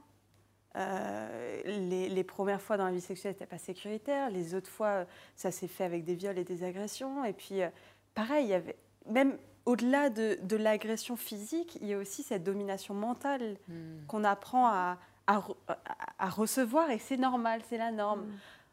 À aucun moment, moi, quand j'avais 14 ans et que j'étais avec un mec de 25 ans ou quand j'en avais 16 et que j'étais avec un mec de 23, je me disais juste, je suis mature. Ouais. Et c'est Hmm. normal. D'où tout le travail qu'on fait dans le sexpo sur le consentement, parce qu'en fait, euh, consentement éclairé, euh, Ouais. spécifique, etc., c'est pas pour rien. C'est qu'en fait, Ouais. là, il y a un biais de pouvoir, De ouf. et un biais euh, énorme D'expérience. eh ouais. d'expérience. Ouais, C'est le biais d'expérience aussi dans ce cas-là, Ouais. qui, est, Ouais. qui est énorme, parce que moi, j'ai eu la même.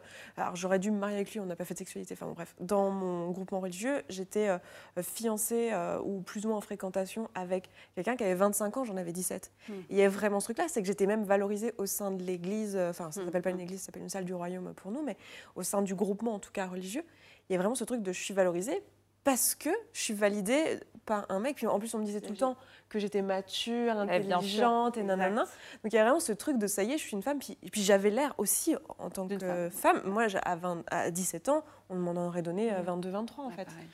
Et, euh, Et, et en plus, ce qui, se- enfin, ce, que, ce qui va avec le no- la notion de, ok, je, je, enfin, c'est une transition la puberté. hein. Je suis dans cette, euh, je me cherche, je sais pas qui je suis, je suis en quête identitaire. Et euh, moi, en tout cas, la première chose que j'ai faite, c'était coller au modèle. bien Il sûr. faut que je sois dans une relation longue, monogame, hétérosexuelle, sérieuse.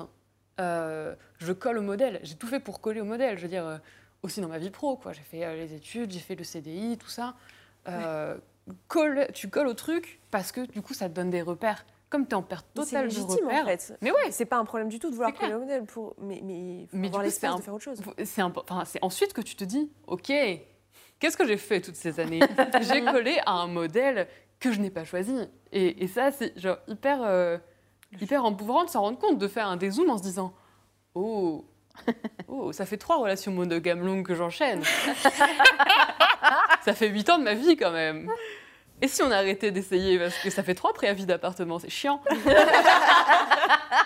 voilà, et si tu te dis, en fait, je peux choisir ce qui est bon pour Faisons moi. une colloque queer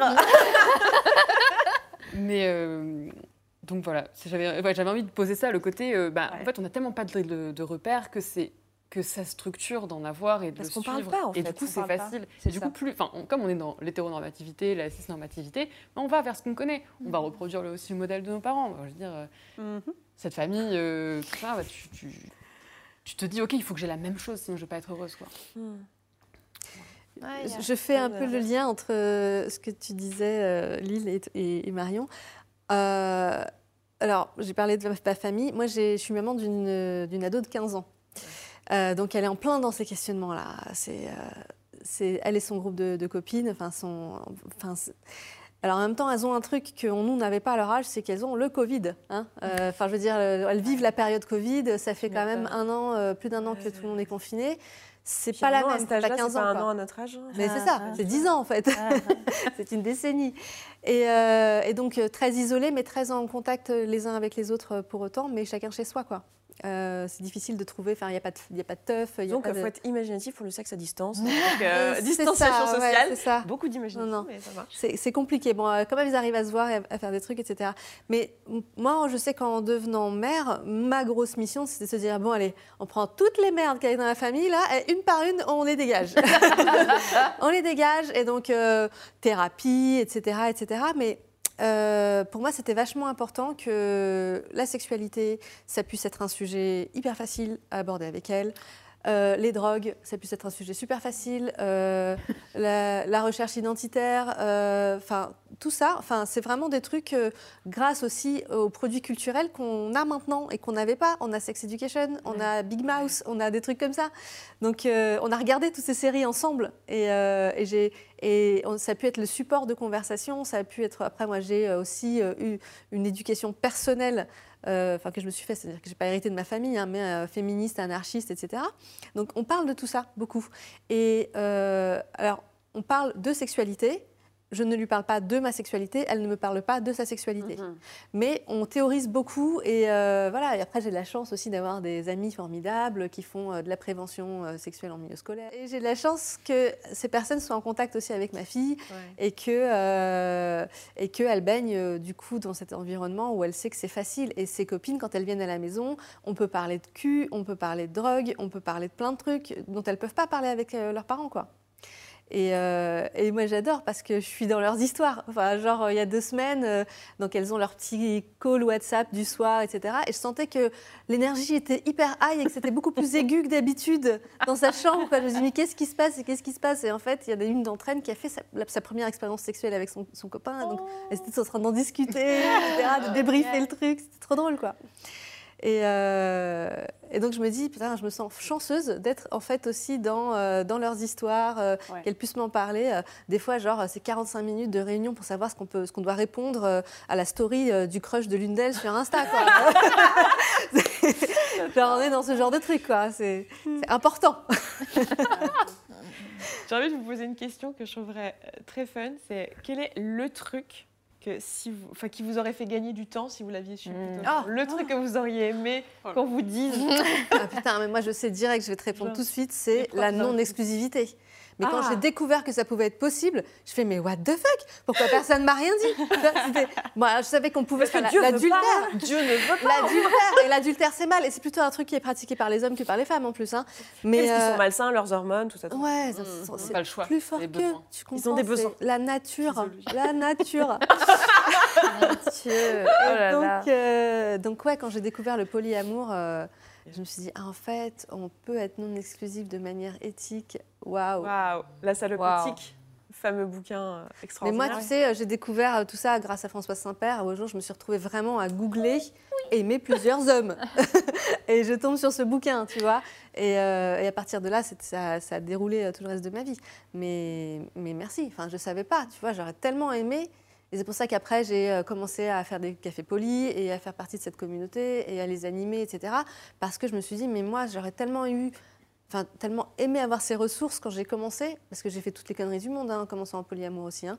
Et, euh, et en fait, si je pouvais avoir euh, accès à des personnes qui l'ont vécu, qui ont un peu d'expérience là-dedans, pouvoir en discuter avec elles, putain, ça m'aurait tellement évité. Je, me permets de le, le poser là, mais euh, parce que, parce que ça, ça vient dans la discussion. Mais nous, on est en train d'ouvrir, donc chez CSB, on, on bosse en, en plus ensemble sur ce projet. Euh, Lille bosse avec moi dans. C'est vrai. Sentir bien. Et on bosse euh, sur un accompagnement justement pour les personnes qui. euh, qui- ce sera sorti, je pense, au moment où les, les talks sortiront. Mais euh, pour aider les personnes qui rentrent dans la vie polyamoureuse, en Mhm. fait, ou dans, en tout cas, l'ouverture Ouais. Genre, dans, je sors de la monogamie, donc ça peut être avec euh, n'importe quel angle. Et À tes souhaits. à tes souhaits. Il y a la régie qui fait du bruit, alors c'est n'importe quoi. Sinon, c'est la régie qui fait du bruit, ça va pas. Et, euh, et du coup, on, on va accompagner des gens là-dessus. Et je pense qu'à cette occasion-là, on fera aussi. euh, bon, il y aura notre accompagnement, bien sûr, qui s'adresse à des personnes qui ont envie de se faire accompagner, d'investir financièrement là-dessus. Mais on- je sais qu'à cette occasion-là, on fera certainement énormément de contenu gratuit parce que c'est comme ça qu'on fait à la maison. Ouais. donc on fera du contenu là-dessus, donc ça peut être euh, vraiment chouette. Et je suis d'accord avec toi, Mm. il y a vraiment ce besoin de mon Dieu quand je commence, je suis jaloux, donc qu'est-ce qui, que, fais-je Co- Comment ça se passe? Je, je panique, euh, voilà. Tu t'es attaché à un autre être humain. Oh là là. Tu dois fan. l'aimer l'autre, hein Je suis vraiment une mauvaise personne. Tu es tellement une mauvaise personne. C'est ça. Comment faire? Bon. Je dois choisir. Le truc que. euh, on, on se le fait dans. Ouais. le truc que t'aurais voulu savoir. Qui qui- ben, Ça t'aurait changé la donne. bah, que c'est pas mal d'avoir du désir en fait. Enfin, je me rappelle euh, que j'avais tellement personne avec qui en parler que, bah, en, fait, moi, j'étais pas, pas très formée entre guillemets euh, quand j'avais 14-15 ans, et pourtant j'avais énormément de désir. Et du coup, euh, c'était pas quelque chose que je partageais euh, énormément. Et, et ouais, euh, j'aurais bien aimé avoir des gens avec qui en parler en fait. Et, et, et qui, qui me disent que c'est ok, que c'est normal, que c'est naturel. Enfin, ouais, que c'est naturel pour le coup, que c'est humain. Et, et, euh, et voilà, peut-être ça m'aurait évité euh, bah, de, de faire un truc très con qui est d'aller sur des forums. Euh, ne, ne le faites pas, franchement. Enfin, c'est pas c'est pas c'est pas hyper c'est pas hyper top euh, sel- selon le, le curseur de saifitude du, du Hmm. forum du dit forum mais euh, mais ouais je pense que j'ai- j'ai j'ai j'ai pris des risques en fait pour pour pouvoir euh, m'exprimer là-dessus et avoir des échanges là-dessus avec des gens et et j'avais honte aussi j'avais honte et euh, ouais je crois que Le droit au désir, quoi. Euh, du coup, euh, à euh, petite moi de 15 ans, qui, euh, qu'est-ce que je pense que euh, parce que j'allais dire un truc assez proche de toi qui est euh, être désirable c'est bien, désirer c'est mieux. hmm, Il y a un truc de cet ordre-là, quoi. Euh, mais euh, j'ai envie de. Chose quand tu dis ça. C'est ouais, c'est vraiment ce truc de, en fait, euh, au lieu de te préoccuper d'être désirable pour l'autre, essaie de te demander ce que toi tu veux, quoi. Euh, Gagner un peu de temps, effectivement. Et euh, ça, j'aurais gagné pas mal de temps. Et le deuxième truc sur lequel pas, pas mal de temps, c'est fais des trucs avec tes pieds, mais pas, dans, euh, pas forcément dans le sens fétiche, même si c'est cool aussi, mais un truc du genre de ce n'est pas juste la chatte et les zones érogènes. En fait, Ah. euh, ton, Ouais. tes genoux peuvent être érogènes, euh, tes doigts de pied peuvent être érogènes, euh, demande à des gens de te sucer les doigts, je ne sais pas. En fait, prends conscience que tu es un corps entier et que tu n'es pas juste des morceaux de corps découpés dans lesquels on rentre des objets. et euh, parce qu'en fait, je me suis rendu compte à quel point il y avait un côté morceau de corps de femme dans ma sexualité hétéronormée. C'est ce truc de ouais, en fait, je, je me pensais par bout, en fait. Ouais. Je me pensais par morceaux. Et, euh, et, je, et en fait, en sortant de ça, en me pensant global, en me pensant corps entier, ça a changé tellement de choses à ma sexualité. Du coup, je pense que ouais, je lui dirais ça. Pense-toi comme un corps entier, en fait. Tu n'es pas juste un morceau Mhm. ou un, un ensemble de morceaux qui s'envoient des informations. Qu'est-ce qui m'aurait fait gagner du temps? Euh, Tellement de choses. Et en même temps, alors quoi, dire là qui n'a pas forcément déjà En fait, j'ai une anecdote qui me vient en tête et qui me fait rire. Donc je vais la dire avant de l'oublier. Ça répond pas exactement à la question. Vous avez le droit de faire ça aussi. hein. Je fais pas ça juste parce que je suis le host de ça. Euh, en fait, je viens de me rappeler d'un truc qui me fait rire. C'est qu'en fait, j'ai galéré. Donc j'avais 19 ans quand j'ai commencé à m'intéresser à la sexualité. Parce qu'il y a un truc quand même chouette à avoir été éduqué dans un endroit où on n'en parle vraiment pas. C'est qu'en fait, je suis pas arrivée avec tous les a priori de euh, une femme, ça doit jouir comme ça, un homme, ça doit jouir comme ça. Parce qu'en fait, j'avais tellement zéro information qu'en fait, c'était euh, exploration totale. Mais j'ai eu tout ce moment où ça a duré quand même quelques mois et j'avais dans la vingtaine, donc je n'osais pas le dire, où je ne comprenais pas comment on passait. Parce que j'avais vu un sexe d'homme, euh, genre parce que des potes étaient changés dans des vestiaires, des machins et trucs. Je ne comprenais pas comment on passait du sexe d'homme que j'avais vu euh, comme ça sous la douche à un sexe en érection que j'avais vu dans les pornos. Et impossible de trouver un moment en vidéo, dans des pornos, des trucs, où on voit l'ascension.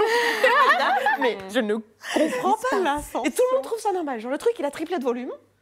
Tout le monde trouve ça normal. Comment ça Comment J'ai eu tout ce moment. Alors là, on parle de. On est en 2004-2005.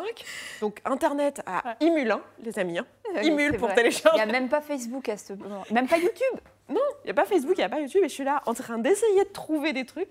Et je suis tombée sur une vidéo, maintenant je sais que c'est du tantra, mais à l'époque je ne le savais pas, d'une, femme euh, indienne, ça parlait en indien, il y avait une musique, et qui, euh, il y avait des sous-titres en anglais, et euh, qui massait un, un pénis, et qui le, dans tous les sens, et qui le tirait, qui le machin, qui le truc. et qui durait 45 minutes. J'ai vu cette vidéo, mais je ne sais pas combien de fois. Et je trouvais ça magique. Moi aussi, je veux faire ça. Alors, le pauvre mec avec qui il s'est retrouvé la première fois, je lui ai fait des trucs là. Ah en fait, ça m'avait C'est grave éduqué. sitar euh, qu'on entend Et en fait, ça m'avait grave éduqué sur le. Parce que j'étais pas sur le haut bas, haut bas. hein, j'étais... Moi, j'étais sur le. Voilà. Et ça reste un truc aujourd'hui, même dans la communauté Sexpo, on me connaît pour euh, les, les massages péniens, qui sont des Génial. massages qui n'ont pas but stimulatoire, donc Mhm. c'est très euh, différent. Et ça vient de là. Et je, je me souviens que c'est parti d'une recherche de je ne comprends pas cet engin. et je me demande si je suis la seule, parce que je pense que les personnes qui ont un pénis, ça les fait rire, évidemment. Mais quand t'as pas de pénis et que t'en as jamais vu, bah, t'as quand même cette problématique. Bref, je trouve ça mignon et euh, j'avais envie de le dire là. Et euh, bah, peut-être un truc qui m'aurait fait gagner du temps, Savoir l'ascension. c'est qu'on m'explique qu'en fait, l'é- l'érection, c'est un vrai truc et qu'on m'explique que c'est un processus. Et pensez, euh, je sais pas, si vous, votre métier dans la vie, c'est d'éduquer les gens à la sexualité, pensez que les personnes à vulve ne savent pas euh, comment marche un pénis. Euh, je sais pas, c'est hyper important, on parle déjà beaucoup des pénis, mais bon, bref, ça m'a ça m'a manqué. Et euh, qu'est-ce qui aurait pu me faire gagner du temps? Je pense le, toute la partie euh, questionnement sur l'orientation sexuelle et l'orientation amoureuse. Pareil que toi, les relations multiples. Euh, le fait de ne pas me sentir euh, sale. Oui, parce que du coup, je m'étais dit, c'est parce que moi, je suis une salope, en fait. C'est pour ça. Je le dis pas. Je suis une chaudasse du cul. euh, C'est ça, donc, je- euh, je voilà, pense que je ça, me mets je parle que de ça. quoi. Et en plus, je, faisais, je, suis, je, suis- je prends- je peux prendre assez de place socialement euh, par moment et du coup faire des blagues, etc. Donc il y a vraiment ce truc de c'est parce que moi je suis une chaudasse. Donc je dirais peut-être à la moi de, de 15-16 ans qui a envie de parler de cul, qui s'en empêche et qui a du désir, je, je, je lui dirais t'es normal. C'est hyper bateau comme euh, Mm. phrase, mais je crois que ah, si- plus vite on apprend que euh, tout est normal, en fait, il n'y a Ouais. pas vraiment de. Enfin, que, que ton désir est légitime et que ce que tu ressens est légitime, qu'est-ce que soit euh, le désir, euh, le type de fantasme, etc. Plus tôt tu comprends ça, plus vite tu t'autorises en fait à aller explorer. Ouais. Donc je dirais ça, ça m'aurait fait gagner pas mal de temps. Mhm.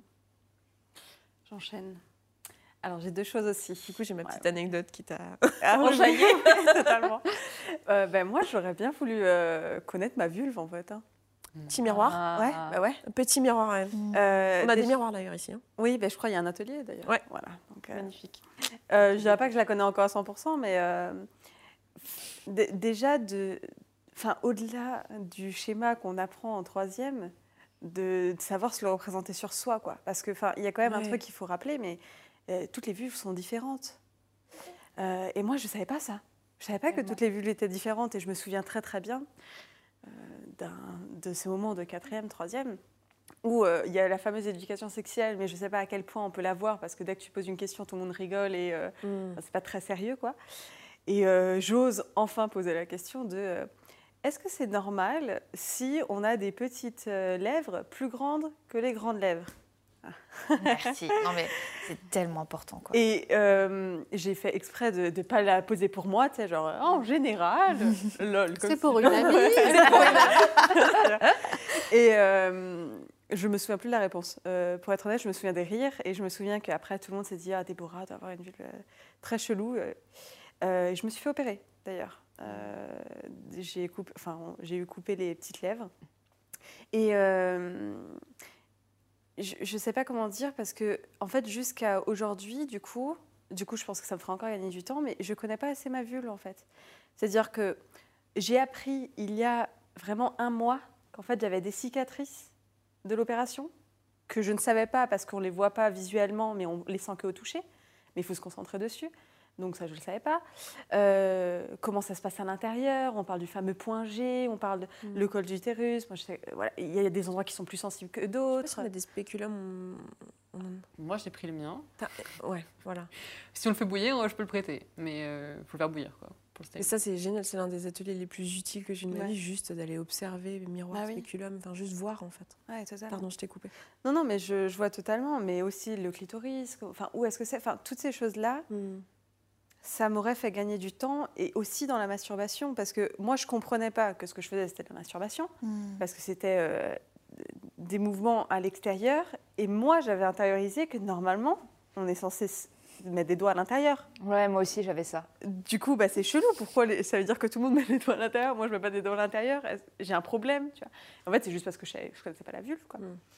Donc voilà, ça, je dirais que c'est la première chose. Et la deuxième chose qui vient en lien avec ça, c'est les sextoys, quoi. Euh, bah, pareil, c'est rentré dans ma vie euh, cette année, peut-être. quand j'en ai que un, il faut que j'en achète plus. Mais euh, de se dire, euh, moi pendant longtemps, j'en ai pas acheté parce que euh, il y a tous les trucs de. euh, euh, c'est quoi la place de, de ton copain du coup là-dedans Euh, Peut-être que tu vas Ah oui, il venir ne faudrait quand même voilà. pas qu'ils soient exclus. Voilà, qu'ils soient exclus par un objet. En danger Ah par un donc, euh, on pourrait prendre du plaisir sans lui. Je sais pas si tu Oh là réalises là là là. à quel point c'est pas du tout ok. Et, et aussi, il a- moi, ça me faisait peur aussi, hein, les sextoys. hein, de, euh, Ouais. Je sais pas, c'est bizarre, c'est vibrant le truc. hein, euh. Donc, ouais, c'est. Je pense que les deux, j'aurais bien voulu y avoir accès plus tôt et qu'on m'éduque dessus, qu'on m'explique. Ouais, Ouais. Euh, les, les découvrir tout seul, euh, bon, ça, ça a des limites, quoi. Voilà. Ouais, moi, je n'ai qu'une chose à dire brosse à dents électrique. J'ai parlé. Ok, je prends la parole du coup. Euh, J'ai plusieurs trucs à dire. Je vais essayer d'être concise. Le premier, c'est pas normal d'avoir mal. Essayez avec du lubrifiant. Il y a jamais trop de lubrifiant. Team lubrifiant à mort. Euh, ça, enfin voilà, ça aide beaucoup de choses. Et si vous avez toujours mal, consultez parce que c'est juste Enfin, vous n'êtes pas seul. Il y a genre plein de gens à qui Ça arrive. ça arrive. Prenez votre temps. Forcez pas, quoi. Faites pipi après. Ah. Ça vous évitera les infections urinaires. Euh, moi, on me l'a pas dit et c'était chiant. Et maintenant, je sais. Donc, je le dis à tout le monde. Et le dernier, il est, pour moi, c'est celui qui va me faire gagner le plus de tend, si je le dis à mon moi du, du passé. C'est qu'en fait, chaque personne est responsable de son plaisir. Il ne faut pas attendre que ton partenaire soit responsable de ton plaisir. Parce que du coup, ben, ça va pas, ça va pas marcher. Ça va pas marcher en fait. Surtout si tu es une femme. et donc, le fait de dire, ok, en fait, moi j'ai envie d'avoir du plaisir sexuel. Et donc, du coup, euh, bah, moi, c'est comme ça que je fonctionne. C'est-à-dire que la pénétration, c'est pas un truc qui me branche de ouf. Et bah, du coup. Ou l'inverse, c'est ok aussi. Je Mm. dis parce qu'il y a beaucoup de stimulation vulve externe. Je suis team non vulve externe. C'est ok aussi. Ça Ouais. pas de toi une salope de vouloir de la pénétration. Ouais, je le pose. Et, euh, et en fait, le fait de, de s- de se rendre responsable de son propre plaisir, ce- c'est c'est pas, c'est pas attendre que l'autre le fasse pour soi. Ouais. Et c'est aussi valable pour les mecs, c'est-à-dire que bah, euh, ce n'est pas à ta partenaire de te stimuler jusqu'à ce que tu aies un orgasme, en fait. Tu peux très bien le faire toi-même, surtout que tu connais mieux ton corps qu'elle. Donc ça ira beaucoup plus vite, et elle n'aura comme ça pas de crampes. Et tout ça- non mais on, On dit pas, tu pense mais- pas. non mais en fait quand tu débutes, tu te dis ok c'est ma responsabilité, je dois euh, Je ne dois rien. faire que mon partenaire est satisfait. Et donc, du coup, tu te fais des crampes, quoi. Je veux dire, à quel moment ça devient du plaisir Quand tu te, mode, tu te mets la pression, genre, Ah, il faut qu'il joue, c'est tout. Non, non, faites pas ça. Genre, dis, OK, là, je sens que je suis un peu fatiguée. Est-ce que tu bien prendre le relais? Et voilà, fin de l'histoire. Trois minutes, c'est plié, tac, tac. On n'en parle plus. Vous gagnerez beaucoup de temps et beaucoup de satisfaction. Donc on est vraiment sur de l'efficacité là, les amis. hein, parce que, alors, moi, j'aurais gagné du temps si. Non, mais ouais, j'ai passé trop de temps à, Merci. prendre la tête pour ça. Mais c'est vrai que je rebondis sur toi, Déborah. Euh, moi aussi, dans, dans mon histoire, euh, il y a eu la- l'acquisition d'un petit rabbit Mm. euh, Mm. vibrant assez tôt. Et, euh, et c'était, c'était vraiment bien. Enfin, c'était, c'était vraiment, enfin, c'était le truc qui m'a, euh, à l'époque, enfin, c'était, ouais, enfin, moi, j'avais 20 ans à cette époque-là, donc euh, euh, c'était autour de 98, un truc comme ça. Et donc, euh, il n'y avait pas Internet, on ne pouvait pas commander des trucs. Enfin, voilà, il y a eu Sonia Riquel qui avait fait genre un gros, gros happening parce qu'elle avait ouvert dans sa boutique de Saint-Germain-des-Prés un petit corner un peu olé olé on pouvait trouver des sextoys et un peu de lin- de lingerie un, peu coquine, quoi. Mais genre, ça a fait beaucoup parler de ce, de ce truc-là, mais c'était la première fois que les femmes étaient invitées à aller acheter des sextoys. Hmm. C'était, euh, voilà, pour elles, ouais, c'est ça. Donc euh, c'était énorme, c'était énorme. Ah, merci à, à vous toutes en fait, en vrai, parce que nous, on n'en serait pas là dans notre vie sexuelle s'il n'y avait pas eu euh, ça. Et j'espère que nous, on est précurseuses euh, et précurseurs aujourd'hui de ce qu'il y aura euh, après pour les générations futures, la génération de ta fille, etc. Et C'est clair. Il y, a- il y a quelque chose que j'ai pas dit et euh, que je vais certainement plus, dont je vais certainement plus parler dans le talk sur le désir et le plaisir. Mais il y a un truc que je veux me mettre là. J'ai pas, j'ai pas ressenti le besoin d'en parler, donc c'est aussi intéressant de se rendre compte que finalement ça a peu d'importance aujourd'hui dans mon entrée dans la vie sexuelle Et je trouve que c'est un beau message, donc j'ai envie de le mettre. Mais moi, mon premier orgasme, je l'ai eu dans une agression sexuelle quand j'avais 7-8 ans. Ton premier quoi pardon? Orgasme. Ah ouais. Quand j'avais 7-8 ans, et c'était lors d'une agression sexuelle. Et aujourd'hui, c'est un non-sujet. Donc, euh, si vous avez envie de m'en parler en privé, de ce genre de choses, si ça vous parle, euh, on pourra s'en parler. J'ai déjà, j'en ai déjà parlé avec Mm. plein de gens en privé. Et euh, il y a beaucoup de honte autour de ça, du fait de- de- d'avoir des orgasmes pendant des, des agressions sexuelles. Surtout quand c'est ton premier et que tu es un enfant. Donc, on en reparlera dans, dans le désir et tout. Mais je veux le mettre là pour les personnes qui regardent Restock et qui, qui- à qui ça pourrait envoyer une bonne vibe. Voilà. J'aimerais bien avoir l'avis de, de Marion sexologue sur le jet de la douche. Ah, le jet de la- On a Est-ce pas que parlé est-ce du que jet c'est valide ou est-ce que est-ce que c'est est-ce qu'il faut faire attention? Ah, euh, En termes de en termes. Ouais. euh, microbiote, ouais, ouais. euh, flore, euh, ok. Ouais. Bah euh, oui, enfin je veux dire si à moins de, alors déjà pas de savon, lavez-vous sans savon. Euh, Vous avez les réseaux Et, sociaux de euh, Marion en bas. hein, et de tout le monde ici d'ailleurs, hein, j'ai pas dit. Mais... et euh, ouais ouais ouais, moi moi oui, je suis team euh, team Jadouche, ouais. Alors moi ça j'ai jamais compris du coup. hein. Bah oui, bah je- non, mais voilà. Ouais, non, y mais voilà. truc avec le. J'ai vu C'est- ça dans un film un jour, je fais. Oui, Bah, c'est totalement externe pour le coup et Ouais. enfin je sais que moi mon entrée dans la vie sexuelle elle, s'est fait beaucoup dans la salle de bain tu vois et du coup euh, Ouais, ça me paraissait important de le trop bien. Ouais, l'eau tu. Donc brosse à dents électrique, jet d'eau. alors moi j'étais pas team brosse à dents électrique c'est un truc qu'on m'a dit euh, Mais du coup, récemment non, on, on donne des conseils. c'est ouais voilà d'eau, brosse à dents électrique, puis J'en ai après un euh, aussi. womanizer. Ouais, j'en ai un aussi, mais tu m'as débloqué un souvenir. je l'avais oublié de ma vie, vu que j'avais pas de sextoys et tout et tout. Et à un moment donné, on avait les notifications euh, téléphone qui vibraient.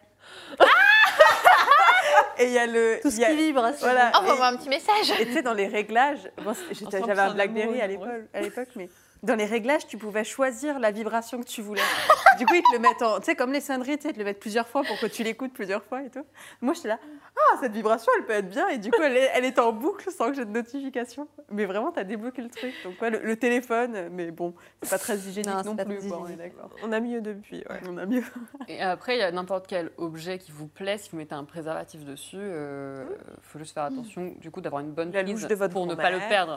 parce que ça fait de belles histoires. Premier qui te Non mais c'est une histoire vraie. euh, moi, pénétra- team pénétration, la louche de ma grand-mère, euh, parfait. Ok, je on- vais mettre un petit disclaimer là. Attention, si vous faites ça euh, en anal, faites bien attention qu'il y ait une base évasée Oui. pour ne pas le Mhm. perdre. Parce qu'il y a des muscles qui, qui font que ça aspire. Donc, euh, si vous ne voulez pas faire euh, Passer la sphère aux urgences. des urgences euh, de façon assez cocasse, euh, prenez un truc carrément une base large pour pas le perdre. Quoi. Une louche. Une louche, c'était très bien. D'ailleurs, bah, du coup, on n'en a pas trop parlé, mais dans ma construction aussi, il y a eu tout un truc autour de l'hymen. Mais ça, je pense qu'on pourra en parler aussi euh, largement dans le live Twitch. Ça vient la conversation. Là, c'est pas venu, donc c'est que ça n'était pas nécessaire. Mhm. Mais voilà, il y a tout un, un truc aussi sur euh, Ouais. la perte de sa virginité. Virginité, Je sais que tu as employé ce mot-là aussi. Moi, je l'emploie aussi. euh, pour moi, il y a tout un truc autour de ça. Mm. Je crois qu'on on a toutes et tous ici eu une orientation sexuelle qui, était, bah, qui, qui s'est transformée, j'ai Oui. l'impression. Je crois Oui. que je peux dire ça de façon assez exacte. Qu'est-ce que, euh, est-ce que vous avez eu ce truc de euh, la première fois que vous avez relationné, vous avez eu une interaction sensuelle ou sexuelle avec une personne avec qui c'était pas prévu? Est-ce que vous aussi, tous vos souvenirs se sont euh, enclenchés dans votre tête, genre, oh, mais oui, mais je me rappelle de ce moment-là, en fait, j'avais de l'attirance pour cette personne, ah, mais oui, mais là aussi, mais là aussi, mais là aussi, genre, ce truc de, ok, en fait, euh, ça fait longtemps que j'ai du désir pour des femmes et en fait, je ne le savais pas, quoi. Mm -hmm. Je relate de ouf. Tu relates? Ouais, la première fois. Euh.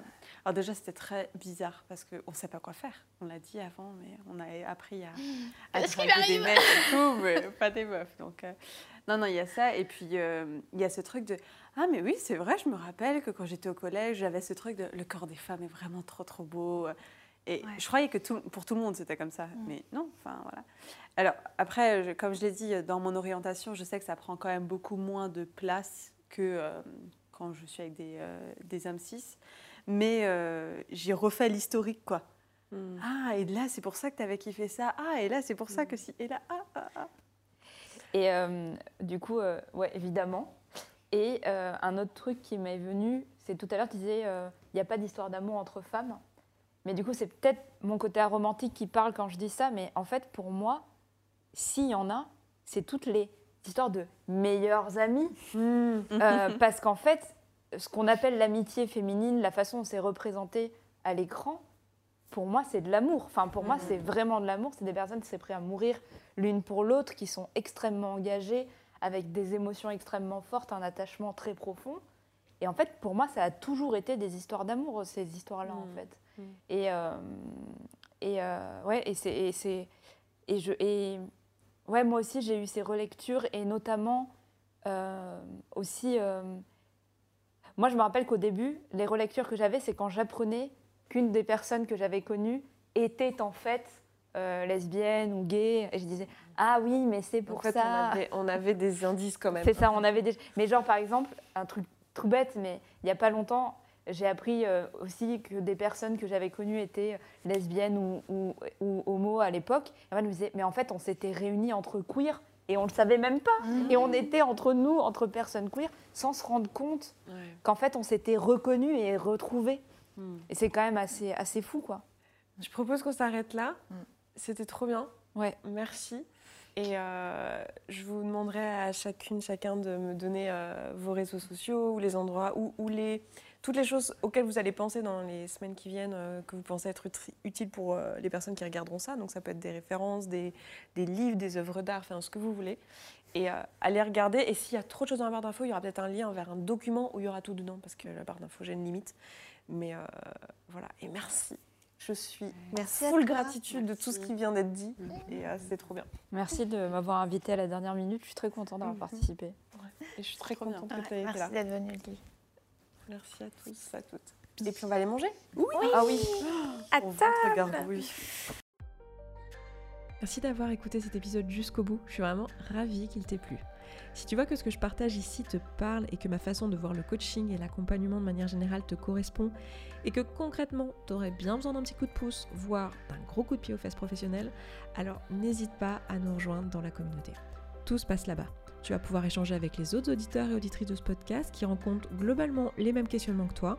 Tu vas pouvoir poser tes questions à des coachs et être coaché si tu le souhaites. C'est simple, c'est un abonnement mensuel sans engagement dans lequel tu vas pouvoir avancer à ton rythme, sans pression, avec ou sans coaching individuel. Rendez-vous sur se sentir bien.coach slash communauté sans accent. À tout de suite.